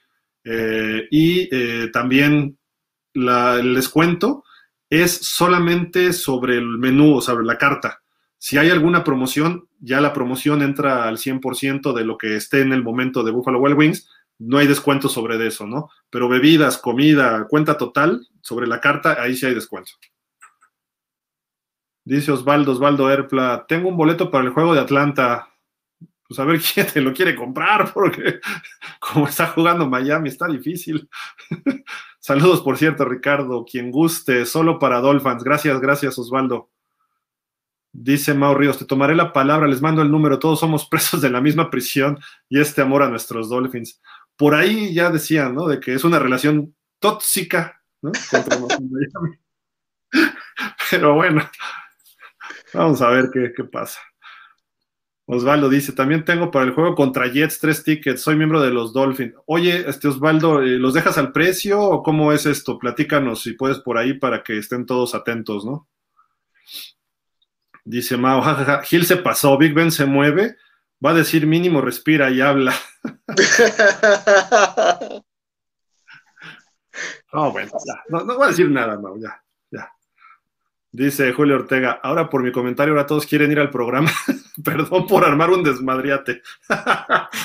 no, bueno, está, bien, Julio. Si quieres venir también, adelante, les digo, o sea, no pasa nada. No, y esa es la idea, ¿eh? que estemos más. A lo mejor abrimos otros programas. Entonces, eh, Fer puede conducir un programa el jueves o el viernes. a lo mejor la columna la convertimos en programa el viernes. Eh, podríamos empezar a ver esas cosas. No estamos estructurados así rígidos. Entonces, adelante, adelante. Mientras más seamos, mejor. Eh, en fin, Andrés Mejía, Miles Gaskin es un buen corredor, pero sin línea no funciona. Brown también es buen corredor, el detalle es que no le dan el balón. Sí, por ahí vamos. Me refería que si queremos acabar con Bills necesitamos un corredor top fuerte como Bryce Hall, ¿no? ¿Cómo es? Ah. Lo de Brown, lo de Brown creo que es este, es que no lo han sabido aprovechar, no lo combinan en las oportunidades con Mal Gaskin y entonces cuando lo metes en tercera y en cuarta, pues se vuelve evidente que vas por las este, yardas cortas. O en cuarta y una. Ajá, Los últimos tres, cuatro juegos, creo que él ha sido el acarreo más largo del equipo, ¿no? Sí, de repente explota en primera o en segunda, más que no, Discúlpame, pero esta semana el, que corrió más fue Tua. Pues ah, bueno, sumado. pero yo me refiero a, una. No, el acarreo más largo. ¿Ah, sí? Sí. Pues si tú dices. Ahorita, te lo confirmo, pero sí. y también nos dice Mau, o saquémosle a Karim Hunt a Cleveland. Pues ya está lesionado también ahorita, vamos a ver. Osvaldo Osvaldo, es regalado, no lo vendo.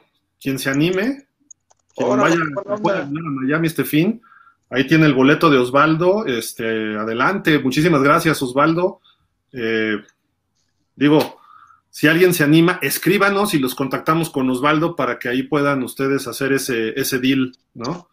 E, es un buen regalo porque mínimo te echas 60 dólares en un boleto, mínimo, y eso si encuentras, ¿no? De aprecio. No, no sé cómo anden ahorita, pero es muy, buena opción. Gracias, Osvaldo, por, ofrecer eso aquí. Dice Andrés Mejía, pienso que cualquier corredor con buena línea les puede hacer la vida complicada.